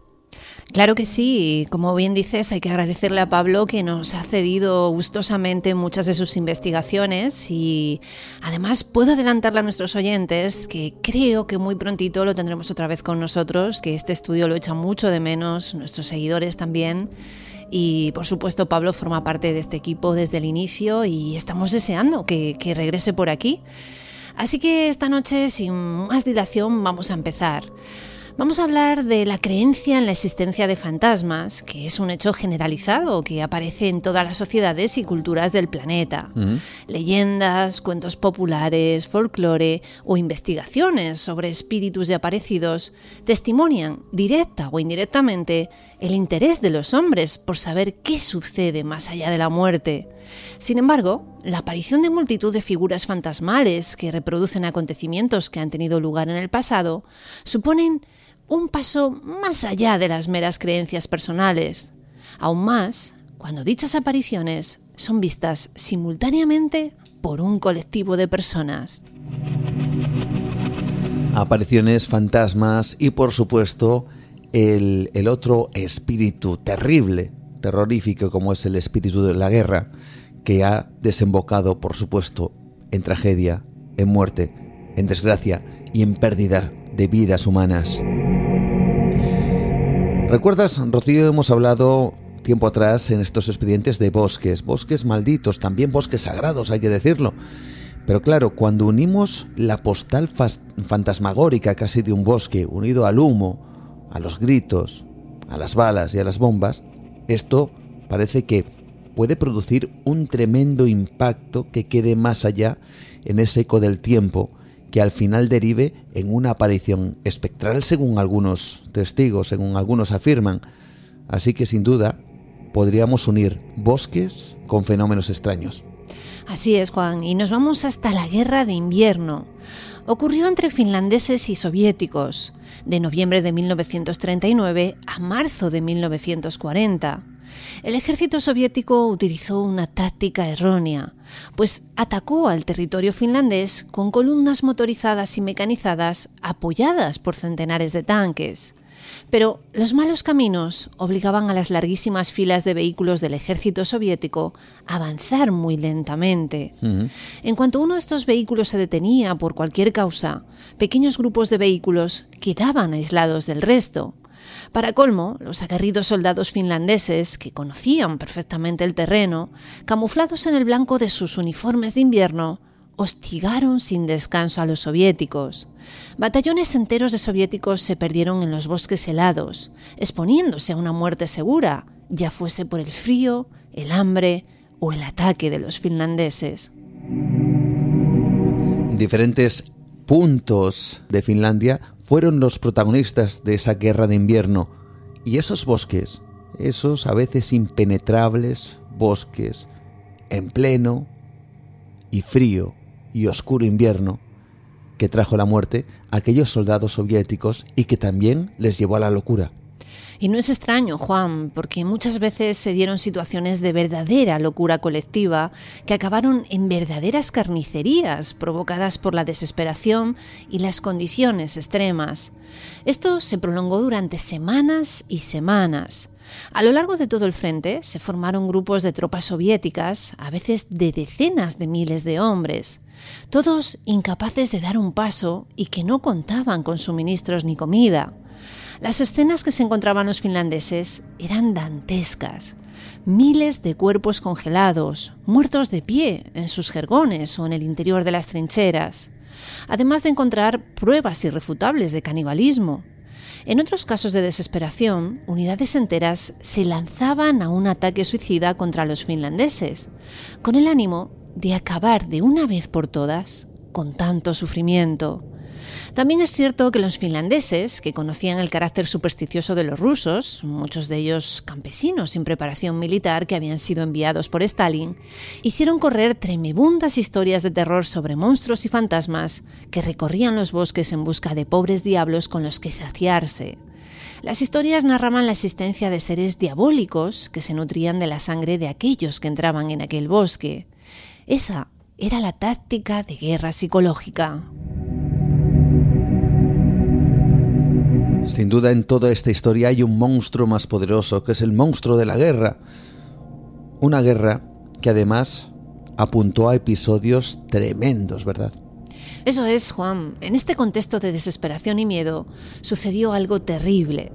Un batallón finlandés encontró en el bosque helado todo un pelotón de soldados soviéticos muertos en extrañas circunstancias. Lo que vieron fue dantesco. Muy pocos cadáveres estaban enteros, como si hubiesen sido atacados por alguna alimaña de gigantesco tamaño. Incluso había cuerpos desollados, como se puede observar en diferentes fotografías que los finlandeses tomaron al encontrar aquella escena. Posiblemente fue un caso de locura colectiva que llevó al batallón soviético a matarse entre sí con ánimo de devorar a los más débiles, justo antes de fallecer los más fuertes por el intenso frío y las privaciones. Por supuesto, en muchos de estos bosques donde se desarrolló esta guerra de invierno, no han dejado de surgir leyendas sobre la existencia de una criatura temible, así como de los fantasmas de aquellos soldados que allí fallecieron.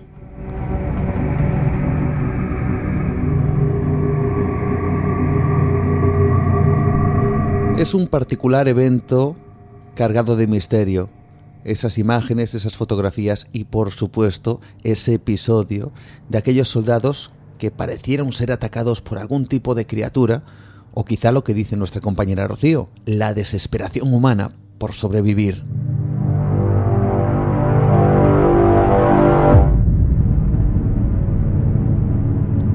Y hablando de fotografías, quizá para remarcar o cerrar este, este episodio de la guerra de invierno, este expediente, hay una imagen, la de un soldado ruso, totalmente congelado, pero de pie, con, con el brazo en alto, casi como si fuera un símbolo de advertencia, una señal de que en ese bosque ocurren cosas.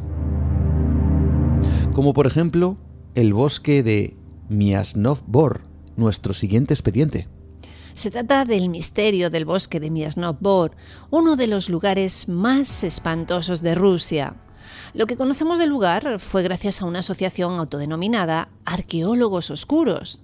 Parece que son auténticos saqueadores de lugares donde hubo batallas. Se dirigen allí con detectores de metales y recuperan muchas cosas que quedaron en estos campos de batalla. A veces su labor es controvertida, ya que le quitan a los muertos todo lo que se pueda coleccionar. Armas, medallas, hebillas. Pero también hay una cara amable. Han colaborado con grupos del ejército o la policía para quitar minas. ¿Y qué descubrieron en este lugar, en este bosque de, de Miasnov Bor? Pues hace algunos años este grupo estaba muy activo. A veces, durante sus búsquedas, se encontraban con extraños fenómenos. En 1997, un grupo de seis personas se dirigieron a Lubán, hacia las ruinas del monasterio de Makarieski, el cual había sido destruido durante la Segunda Guerra Mundial. Al llegar cerca de las ruinas, pudieron ver pequeñas llamaradas flotando en el aire. Llamas que desaparecían a medida que se acercaban. El grupo acampó entre las ruinas. Durante la noche se decían escuchar alaridos humanos provenientes de aquellos bosques.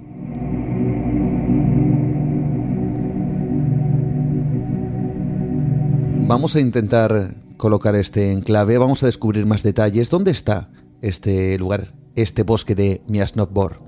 Se encuentra ubicado a unos 30 kilómetros de Novgorod. Allí perecieron muchos soldados soviéticos e integrantes de la División Azul de 1942.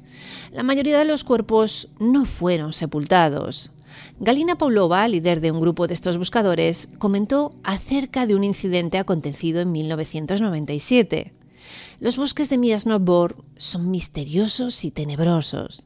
Cuando uno camina por allí, suelen escucharse claramente gritos de arenga, como si las almas sin descanso de los soldados que allí perecieron se lanzaran al ataque eternamente. Alexei, un arqueólogo oscuro que solía excavar en esa zona, en lo que era el frente en 1942 y 1943, contó lo siguiente. Excavamos y encontramos los cuerpos de seis soldados rusos y once alemanes dentro de una trinchera. Cortamos los troncos que hacían de techo en ese refugio y encontramos botas alemanas con huesos dentro. Comenzamos entonces a excavar con más cuidado y así localizamos pelvis, una columna vertebral y costillas. Estaba oscureciendo. Dejamos los esqueletos en la trinchera y acampamos en una colina a 250 metros del lugar. Por la noche sucedió algo. Valera, uno de los muchachos del equipo, nos despertó sobresaltado. Nos dijo que algo muy raro estaba sucediendo. Nos levantamos y escuchamos con atención. Se podían escuchar voces en alemán, canciones, risas y ruidos de entrechocar de metales. Fue algo terrorífico. A la mañana siguiente regresamos a la trinchera. Todo estaba como lo habíamos dejado, pero cuando caminamos un poco, nos encontramos con zanjas antitanque y lo más increíble fue descubrir huellas frescas de tanques. Huellas frescas de tanques, voces, alaridos, en un lugar de guerra, en un bosque casi casi maldito. Menudo lugar este, ¿verdad? Terrible, Juan. Miembros de una expedición del Comité para Estudios de Fenómenos Paranormales de Voronezh tenía por objetivo tomar fotografías a personas vestidas con uniforme de época. Mm. Después de tomarlas, notaron con sorpresa que había aparecido un avión fantasma. Los investigadores creen que la cámara tomó una imagen de la Segunda Guerra Mundial. Otra mostraba la imagen de un soldado checo. Más tarde, y tras investigar, descubrieron que una división checa, que formaba parte del ejército soviético, había sido estacionada en el área. Se cree que las fotos son espejismos temporales, un fenómeno paranormal creado por lo que se llaman campos de memoria, fenómenos que están directamente conectados a los dramáticos eventos del pasado.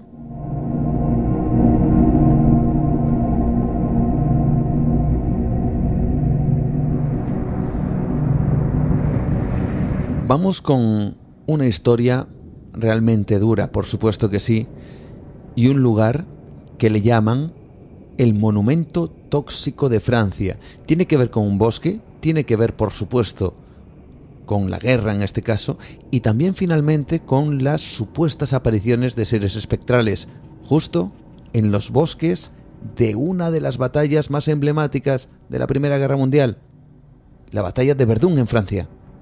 Las armas de la Primera Guerra Mundial le emudecieron hace 100 años en ese enclave francés, pero una batalla silenciosa aún arde en ese bosque. Mm. Raíces de árboles y hiedras luchan contra el legado de la guerra, para recuperar el paisaje de las cicatrices de un conflicto pasado.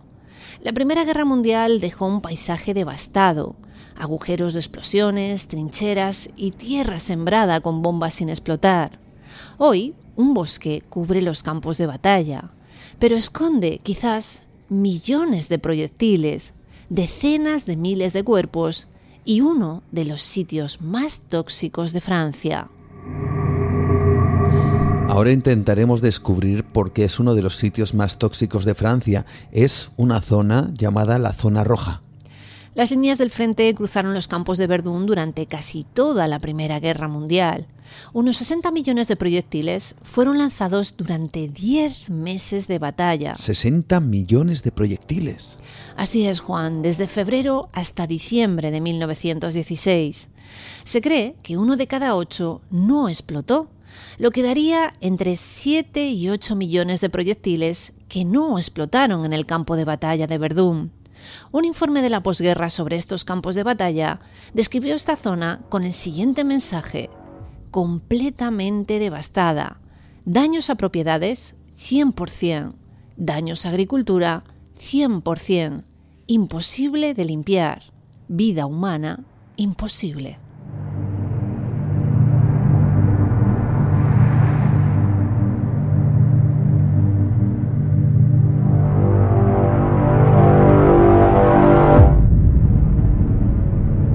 Vaya lugar sin duda alguna. El gobierno francés pensó que sería demasiado costoso limpiar el suelo para restaurarlo a tierras agrícolas, así que fue declarado zona roja. Sin embargo, búnkers y trincheras se esconden entre los árboles sobresaliendo entre la maleza, dando un testimonio silencioso de los 300.000 hombres franceses y alemanes que murieron allí. Las ruinas pedregosas de las nueve aldeas de la zona quedaron devastadas durante la guerra. Mm. Se encuentran dispersas alrededor de este bosque. Tan salvaje fue la lucha que nadie sabe a ciencia cierta cuántos soldados descansan allí. Se calcula que los cuerpos de entre 80.000 y 100.000 hombres permanecen perdidos en el bosque.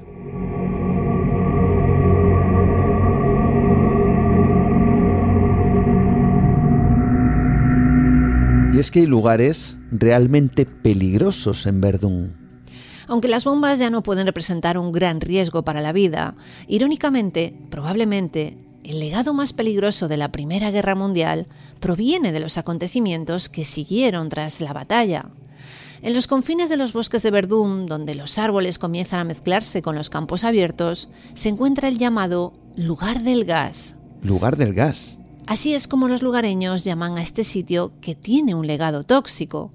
Las empresas contratadas por las autoridades francesas quemaron allí envases de gas venenoso no utilizados después de la guerra. Lo quemaron durante años, básicamente durante toda la década de 1920, y nunca se pensó en las consecuencias. Los resultados son evidentes casi un siglo después. Un estudio ambiental de 2007 mostró que el suelo mantiene los niveles de arsénico hasta 35.000 veces más alto que los niveles usuales. En algunas áreas, este compuesto letal constituye el 17,5% del suelo. Es posible que los árboles de Verdún aún estén en la batalla con los fantasmas de la Primera Guerra Mundial, pero los restos físicos de este conflicto perdurable sirven para un propósito superior, que nunca olvidemos por lo que no es extrañar que en la actualidad los fantasmas de aquellos que perdieron la vida en tan infame guerra continúen apareciéndose en ciertos lugares de Europa. Dicen que incluso en estos parajes franceses, pero también en otros, como la historia de una mujer que aseguró haber fotografiado el fantasma de un soldado de la Segunda Guerra Mundial justo enfrente de su hijo y de su hija mientras daban un paseo por un bosque de Irlanda. Esto nos parece muy interesante. Es sin duda uno de esos expedientes y me gustaría que nos lo contaras. Esa historia de Irlanda y esa fotografía. Es increíble, Juan, porque Gary Moran fotografió la espeluznante figura fantasmal con su teléfono móvil mientras paseaba por una zona boscosa cerca del río Foyle, al noroeste de Irlanda. En ese momento, la madre de 34 años no vio nada fuera de lo normal hasta que llegó a su casa y observó un aterrador rostro mirando hacia ella. Después de nuestro paseo revisé todas las fotografías que había tomado y vi una especie de sombra o perturbación enfrente de mi hijo Finn. Cuando miré más cerca no podía creer lo que estaba viendo. Parecía un hombre, más bien parecía un soldado de pie junto a un árbol. Ninguno de nosotros lo vio cuando estábamos paseando en esa zona, ni tampoco más allá del árbol. Allí no había nadie más. Los niños no vieron nada ni tampoco tenían miedo. Realmente me asusté cuando lo vi en el teléfono, cuando llegué a casa.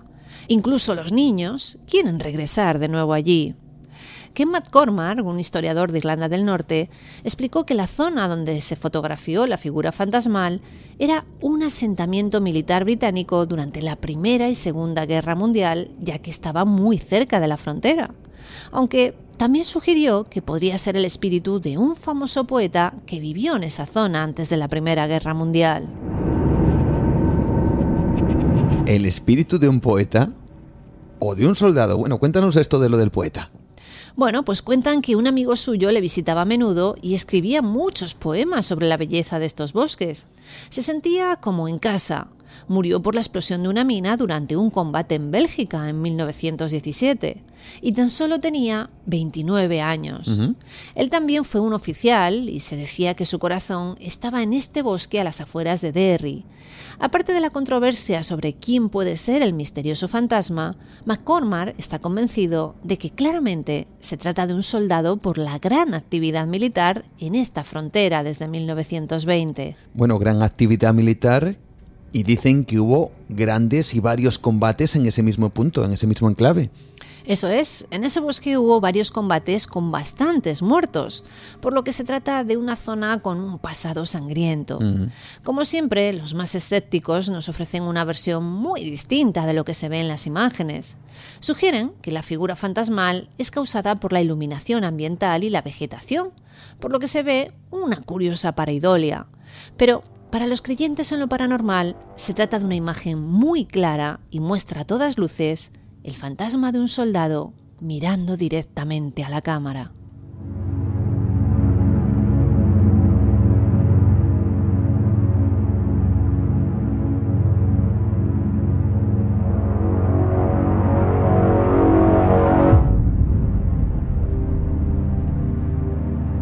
Desde luego, a lo largo de la historia, y la historia muy antigua recoge y relata cómo siempre la guerra ha tenido su particular conexión con el más allá. Hay ejemplos, sin duda alguna, de ejércitos fantasmas en crónicas realmente antiguas, y cuando lo digo así, es porque es así, realmente antiguas. Nos vamos hasta las crónicas de Julio Obsecuente, un historiador romano del siglo I que narra que un gran estruendo, como de dos ejércitos en pugna, fue escuchado en las cercanías durante días.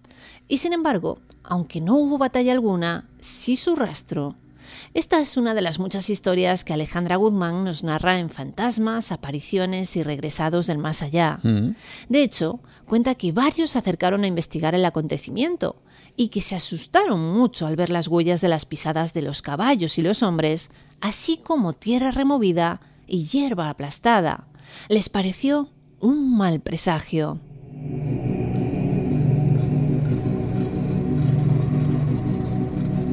Más ejemplos en la historia y además nos remontamos hace siglos. Un clásico ejemplo data de 1537 en las afueras de Otrando, al sur de Italia, cuando los lugareños de la mencionada localidad fueron atacados por el ejército turco comandados por Suleimán el Magnífico. Allí se vio una extraña formación de soldados prácticamente transparentes, observando la batalla desde lo alto de una colina cercana. 57 años antes, en 1480, en el mismo lugar, un ataque del turco Mehmed II había dejado ni más ni menos que 800 muertos en la refriega. Y fue más que curioso lo que ocurrió con sus cuerpos, porque con el paso de los días, estos no mostraron ningún signo de descomposición, y los animales carroñeros tampoco se acercaban a alimentarse de ellos. Versiones más posteriores de este incidente exponen que aquellos mártires de 1480 llegaron a influir en la batalla, llegando a ayudar a las gentes de Otrando en la defensa contra sus invasores. Hasta tres veces llegarían a producirse estos hechos, porque en 1644, en un nuevo ataque otomano, habrían hecho acto de aparición de nuevo. Aquellos mártires habrían defendido a sus descendientes a capa y espada, volviendo prácticamente desde el más allá.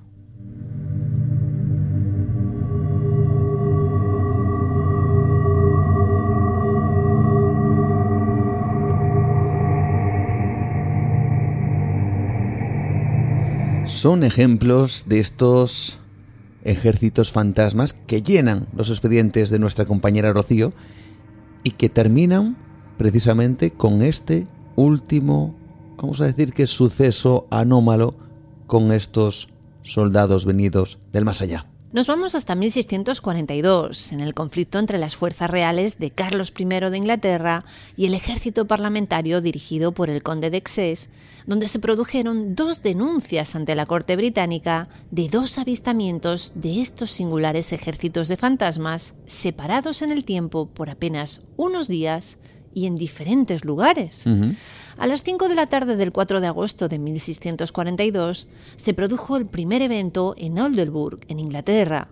Los lugareños comenzaron a escuchar tambores de guerra, mosquetes, disparos de artillería y gritos. Así que se dirigieron hacia una hondonada cercana para encontrarse con la nada. No había nada, mm. solo el sonido de una impresionante batalla que se estaba produciendo delante de ellos pero no podían ver absolutamente nada. El evento duró prácticamente 90 minutos ante el estupor de los hacendados y campesinos que oyeron por igual semejante maravilla. Una sinfonía de la destrucción en donde, sin embargo, no había absolutamente nada. No tardaron en alertar a académicos, científicos y literatos del lugar.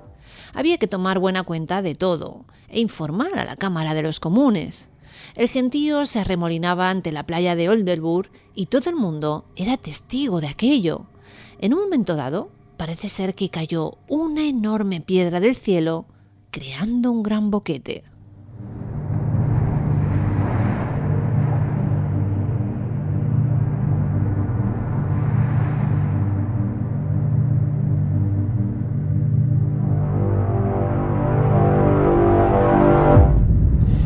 Existen muchos ejemplos. Podríamos llenar el programa de estas historias. Y existen lugares casi casi emblemáticos, los campos de Gettysburg en Estados Unidos, muy conocidos además precisamente por este tipo de fenomenología. O por ejemplo, hablando en España, y todos conocemos, no la aparición de fantasmas, que algunos dicen que puede ser que se asomen por allí, pero sí la aparición de de lo que serían ecos en psicofonías de la guerra civil, como es ya el famoso pueblo de Belchite. En cualquier caso, nos encontramos ante lo que muchos califican que sería el rastro del dolor o de la energía que se propagó en ciertos momentos y en ciertos lugares debido a un auténtico monstruo, a un fantasma mucho más terrorífico de los que dicen que se ven en la actualidad, el fantasma, el monstruo de la guerra, que deja su secuela, dicen algunos, que incluso en el más allá.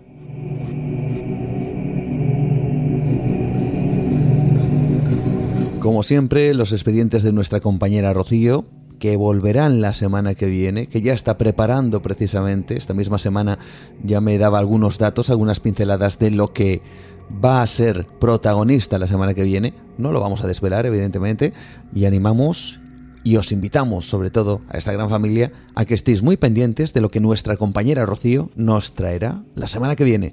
Hasta entonces, buenas noches. Muy buenas noches, Juan. Un abrazo para todos.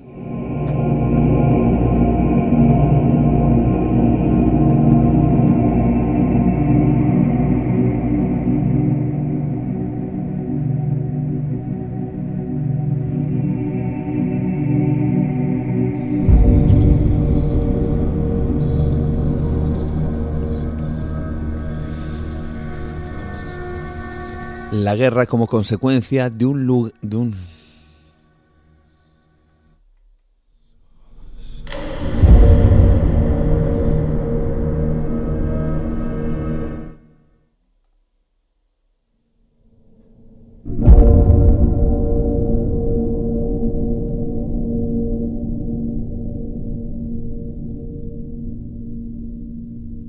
La guerra, sus consecuencias a nivel humano, terribles y trágicos. Y luego ese otro legado fantasmagórico, paranormal, extraño, lleno sin duda alguna de misterio.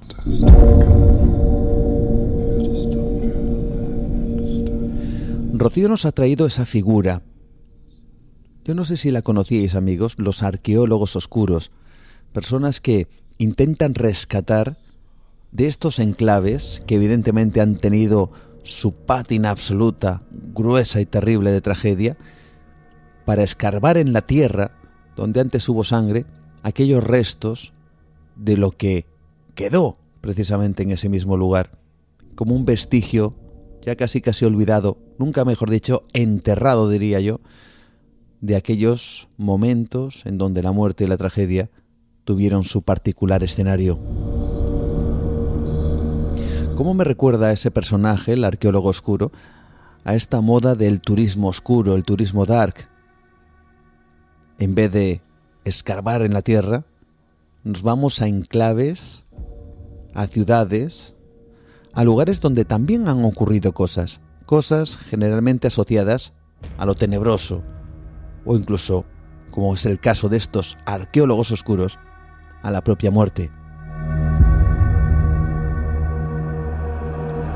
Y hablando de arqueología, vamos a dirigirnos, si os parece, a una parte mucho más amable de esa arqueología, pero que tiene su igual misterio, y es precisamente cuando los arqueólogos, los oficiales, los ortodoxos, se topan con objetos que rompen totalmente la línea del tiempo. Es el caso que ahora mismo nos ocupa esta noche en Nueva Dimensión. El cajón secreto de José Manuel García Bautista nos espera y en él nos encontramos objetos fuera de tiempo, objetos que sin duda alguna, para la ortodoxia de la ciencia, son objetos oscuros. Vamos con ellos.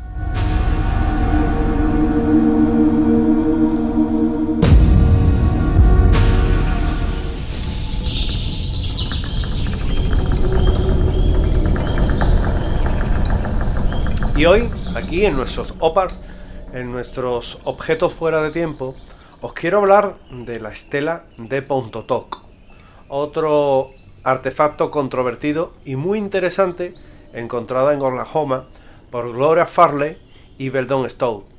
Se considera que es el trabajo de un antiguo colono ibérico en América, ya que el guion es el conocido de la región de Cachao da Rapa al norte de Portugal representa los rayos vivificantes del sol que desciende sobre la Tierra en la zona baja de la misma.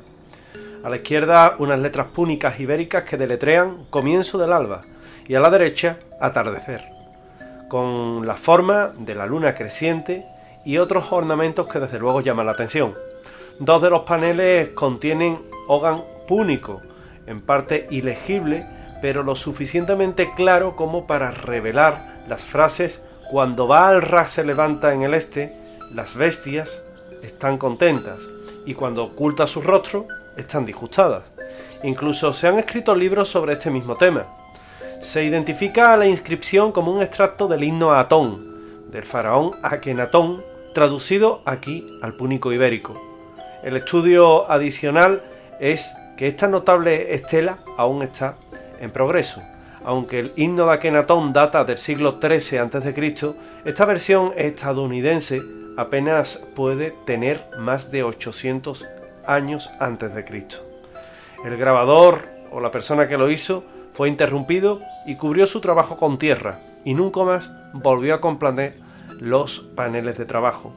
Pero ¿podría este y otros artefactos controvertidos probar la presencia de antiguos egipcios y africanos en América?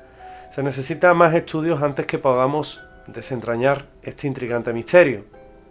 Sin embargo, las tabletas grabadas con jeroglíficos que se descubrieron en la ciudad subterránea perdida del Gran Cañón también revelan la presencia del antiguo Egipto en América. La estela de Pontotoc se encuentra en Oklahoma, en un museo, y se atribuye a ciencia cierta a colonos ibéricos. El nombre de península ibérica se asocia típicamente al habitante de Norte África. Sin embargo, esta estela representa esos rayos que de alguna forma se traducen, como hemos indicado, a nivel de ese canto a Akenatón, de ese himno a Akenatón, y que data de ese año 1300 a.C. con esta versión del 800. Es, sin duda alguna, uno de los grandes opas, de los grandes desconocidos en la zona de América, que como vamos comprobando semana a semana, tienen una gran cantidad de estos mismos artefactos y que desde luego llaman mucho la atención porque eh, gran parte de ellos pues se encuentran justamente en, este, en esta misma zona, en este mismo lugar. También igualmente si seguimos caminando por la historia de estos objetos eh, tan eh, particulares, quiero que nos detengamos en una huella muy particular. Es la huella de Parkersburg y es también muy llamativa porque nos va a describir una especie de eh, suela que se encuentra en Cow Canyon a 40 kilómetros de Lovelock y ese descubrimiento de esa huella se realiza el mes de noviembre del año 1869. Es una huella de zapato que data del Cámbrico entre el 570 eh, millones y 500 millones de años y esa huella pues sería uno de esos ejemplos de extrañas marcas que nos podemos encontrar eh, en este lugar. Además, una gran piedra que tiene una impresión perfecta de ese pie de 36,5 centímetros de largo y que fue mostrada a los miembros de la Academia de los Ciencias de Ohio a finales del siglo XIX. Habría sido encontrada años antes en una colina situada a unos kilómetros, 6 en concreto, del norte de Parkersburg, en Virginia Occidental, y del cual da cumplida cuenta en su página 66 la revista de Antropología Americana en febrero de 1896. Es también curioso cómo podemos encontrar otros tipos de huellas que llaman la atención. Por ejemplo, una mano fosilizada. ¿Esto es posible? Sí, sí, es posible porque corresponde perfectamente a una huella humana que se muestra con una cantidad de detalle asombroso y se encuentra en una roca cretácica eh, que tiene esa edad, donde también se dicen que podría tener aproximadamente 110 millones de años y que habría convivido con los dinosaurios. La huella de la mano es tan específica que muestra impresiones de, por ejemplo, lo que es el tejido o lo que es todo el tejido que une el pulgar y el índice, y la impresión dejada por la penetración del dedo del medio en el barro, que es un poco más profunda. Fue hallado en las piedras calizas de Glen Rose, en Texas, en Estados Unidos, y se supone que tiene la edad estimada, 110 millones de años. Y hay algunos, en este caso, eh, los que tratan de buscarle una explicación racional a que no es una mano humana, aunque esa mano eh, es perfectamente visible eh, cómo entra dentro de la roca, pues eh, podrían atribuirlo a una especie de dinosaurio que aún no sabrían cuál, pero que sin embargo eh, sería factible que estuviera o que viviera o que hubiera convivido con el ser humano, algo que a fecha de hoy pues sabemos que es imposible. También es muy controvertido el tema de las huellas de dinosaurios y las huellas de seres humanos, porque volvemos a las huellas del río Paluchi, por ejemplo, o otras huellas que hay de pies descalzos y zapatos mezcladas con dinosaurios, o eso nos dicen aquellos que hablan de este tipo de impresiones, y que tendrían 100 millones de años de antigüedad, y que habrían sido halladas en el valle de Carrizo, al noroeste de Oklahoma, en Estados Unidos, y que nuevamente nos encontramos con eh, esa imposibilidad, pues sabemos que el hombre no convive con dinosaurios, pero que sin embargo ahí tenemos esta huella que llama la atención de propios y extraños. No son los únicos opars de estas características que nos vamos a encontrar.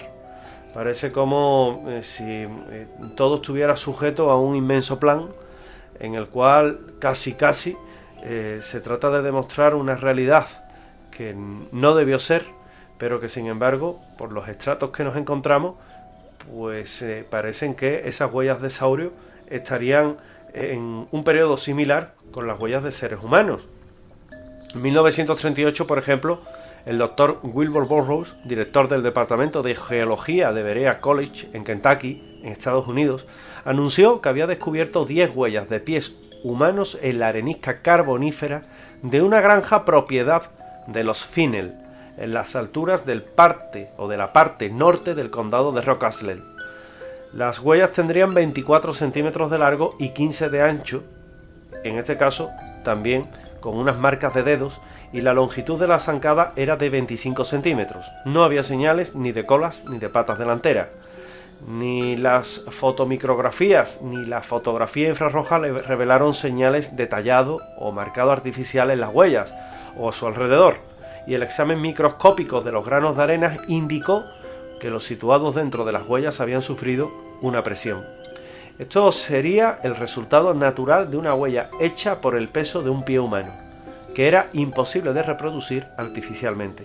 Se calculó en unos 250 millones de años de antigüedad de la roca en la que se encontró las huellas y que habrían sido destruidos por un acto vandálico en épocas recientes. Así por lo menos es como lo refleja Brad Steiger en su libro Misterios del Tiempo y del Espacio en las páginas 6 y 7. Por desgracia, un OPAR que ya no nos vamos a encontrar, que ya no los vamos a hallar, pero que sin embargo parece que existió y parece que llamó la atención de propios y extraños. La última huella de la que os quiero hablar es otra de esas huellas imposibles, otra de esas huellas que desde luego nos llaman la atención y que mm, a todos los efectos parece eh, que la realidad supera a la ficción, porque son huellas humanas gigantes. Si a la historia de los gigantes eh, y esos restos óseos eh, ya son increíbles, permítanme que les hable de las huellas gigantescas, aparentemente de un ser humano, que fueron encontrados por un trampero en la zona de los llanos de Alcali y Great White Sands, en Nuevo México, en 1931. Un año más tarde, un grupo de cuatro personas, entre ellas Fred Arthur, supervisor del Lincoln National Forest, procedió a investigar las huellas llevando como guía al trampero Ellis Wright. Encontraron 13 huellas que cruzaban lo que queda de la antigua depresión desértica de las estribaciones orientales de los montes de San Andrés. A pesar del gran tamaño de las huellas, los investigadores se convencieron de que habían sido hechas por humanos, porque la impresión era perfecta e incluso estaban claramente marcadas en el arco, las huellas, de forma ovalada, tenían entre 40 y 55 centímetros de largo y de 20 a 30 de ancho, en una distancia aproximadamente de un metro y medio entre ellas y una separación de 60 centímetros a lo ancho. El lugar fue visitado de nuevo en 1972, 74 y 81 y se encontraron más huellas. La primera vez que fueron estudiadas se anotó que estaban hechas estaban impresas a una profundidad de 63 milímetros. Pero en 1974, 42 años después, nos vamos a encontrar que ya estaban a una profundidad de entre 25 y 39 milímetros. Es decir, aquel desierto estaba moviéndose, algo que es natural. El peso de aquel ser, al compactar el suelo, había preservado las huellas, mientras que a su alrededor la superficie era erosionado por el viento y la lluvia. En 1981 las huellas sobresalían como pedestales varios centímetros ya por encima del suelo del desierto. No cabe duda de que las huellas pertenecen a criaturas vivientes, eso decían los expertos, y se sugirió que estaban hechas a mediadas del siglo pasado por camellos del ejército de los Estados Unidos. Una opinión más aceptada es que tienen al menos 10.000 años de antigüedad y pertenecen a un camello o mamut nativo extinguido, pero la separación entre ellas parece sugerir una criatura de dos patas. Las misteriosas huellas han sido protegidas para su posterior estudio y los arqueólogos afanan en tratar de demostrar su posible origen. Esto último sacado del informe del ejército de los Estados Unidos en 1981 y que son los OPARS increíbles, impresionantes que hoy hemos querido traer a esta sección que estudian aquellos desafíos para la ciencia.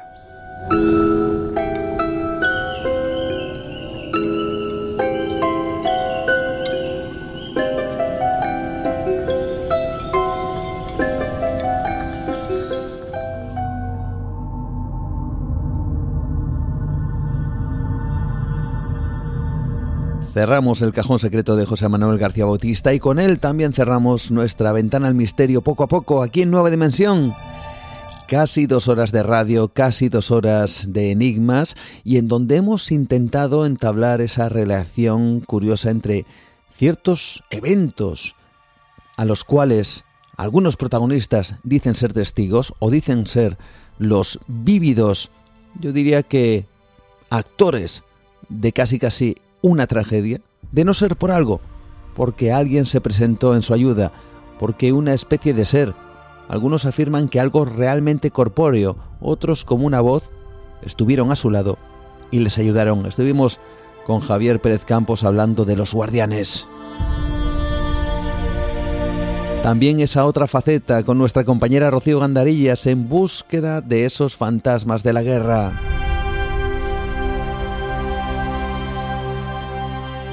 Y nosotros vamos poco a poco cerrando ya esta ventana y os emplazamos como siempre a nuestro podcast en ivox.com, también estamos en iTunes, también en Spotify, todos los viernes a partir de las 12 en punto de la noche hora española nuestro Facebook Nueva Dimensión o mi perfil Juan Gómez Ruiz, Twitter arroba Nueva de Radio, Instagram Nueva Dimensión Radio y también por supuesto ese número de WhatsApp 643 84 83 63.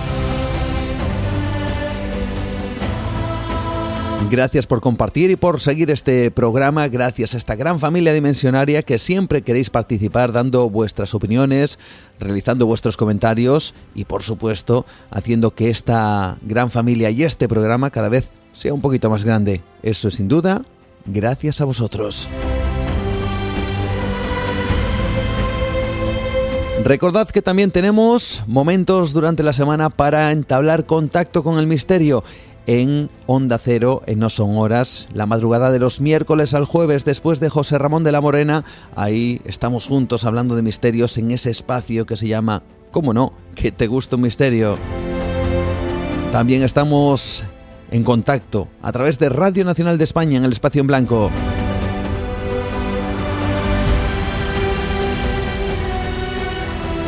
Hasta aquí ha llegado nuestra aventura. Os emplazamos, repito, insisto, dentro de siete días en ivox.com con nuestro podcast. Nueva Dimensión se abrirá de nuevo para todos vosotros. Hasta entonces, como siempre, saludos de Juan Gómez. Buenas noches. Adiós.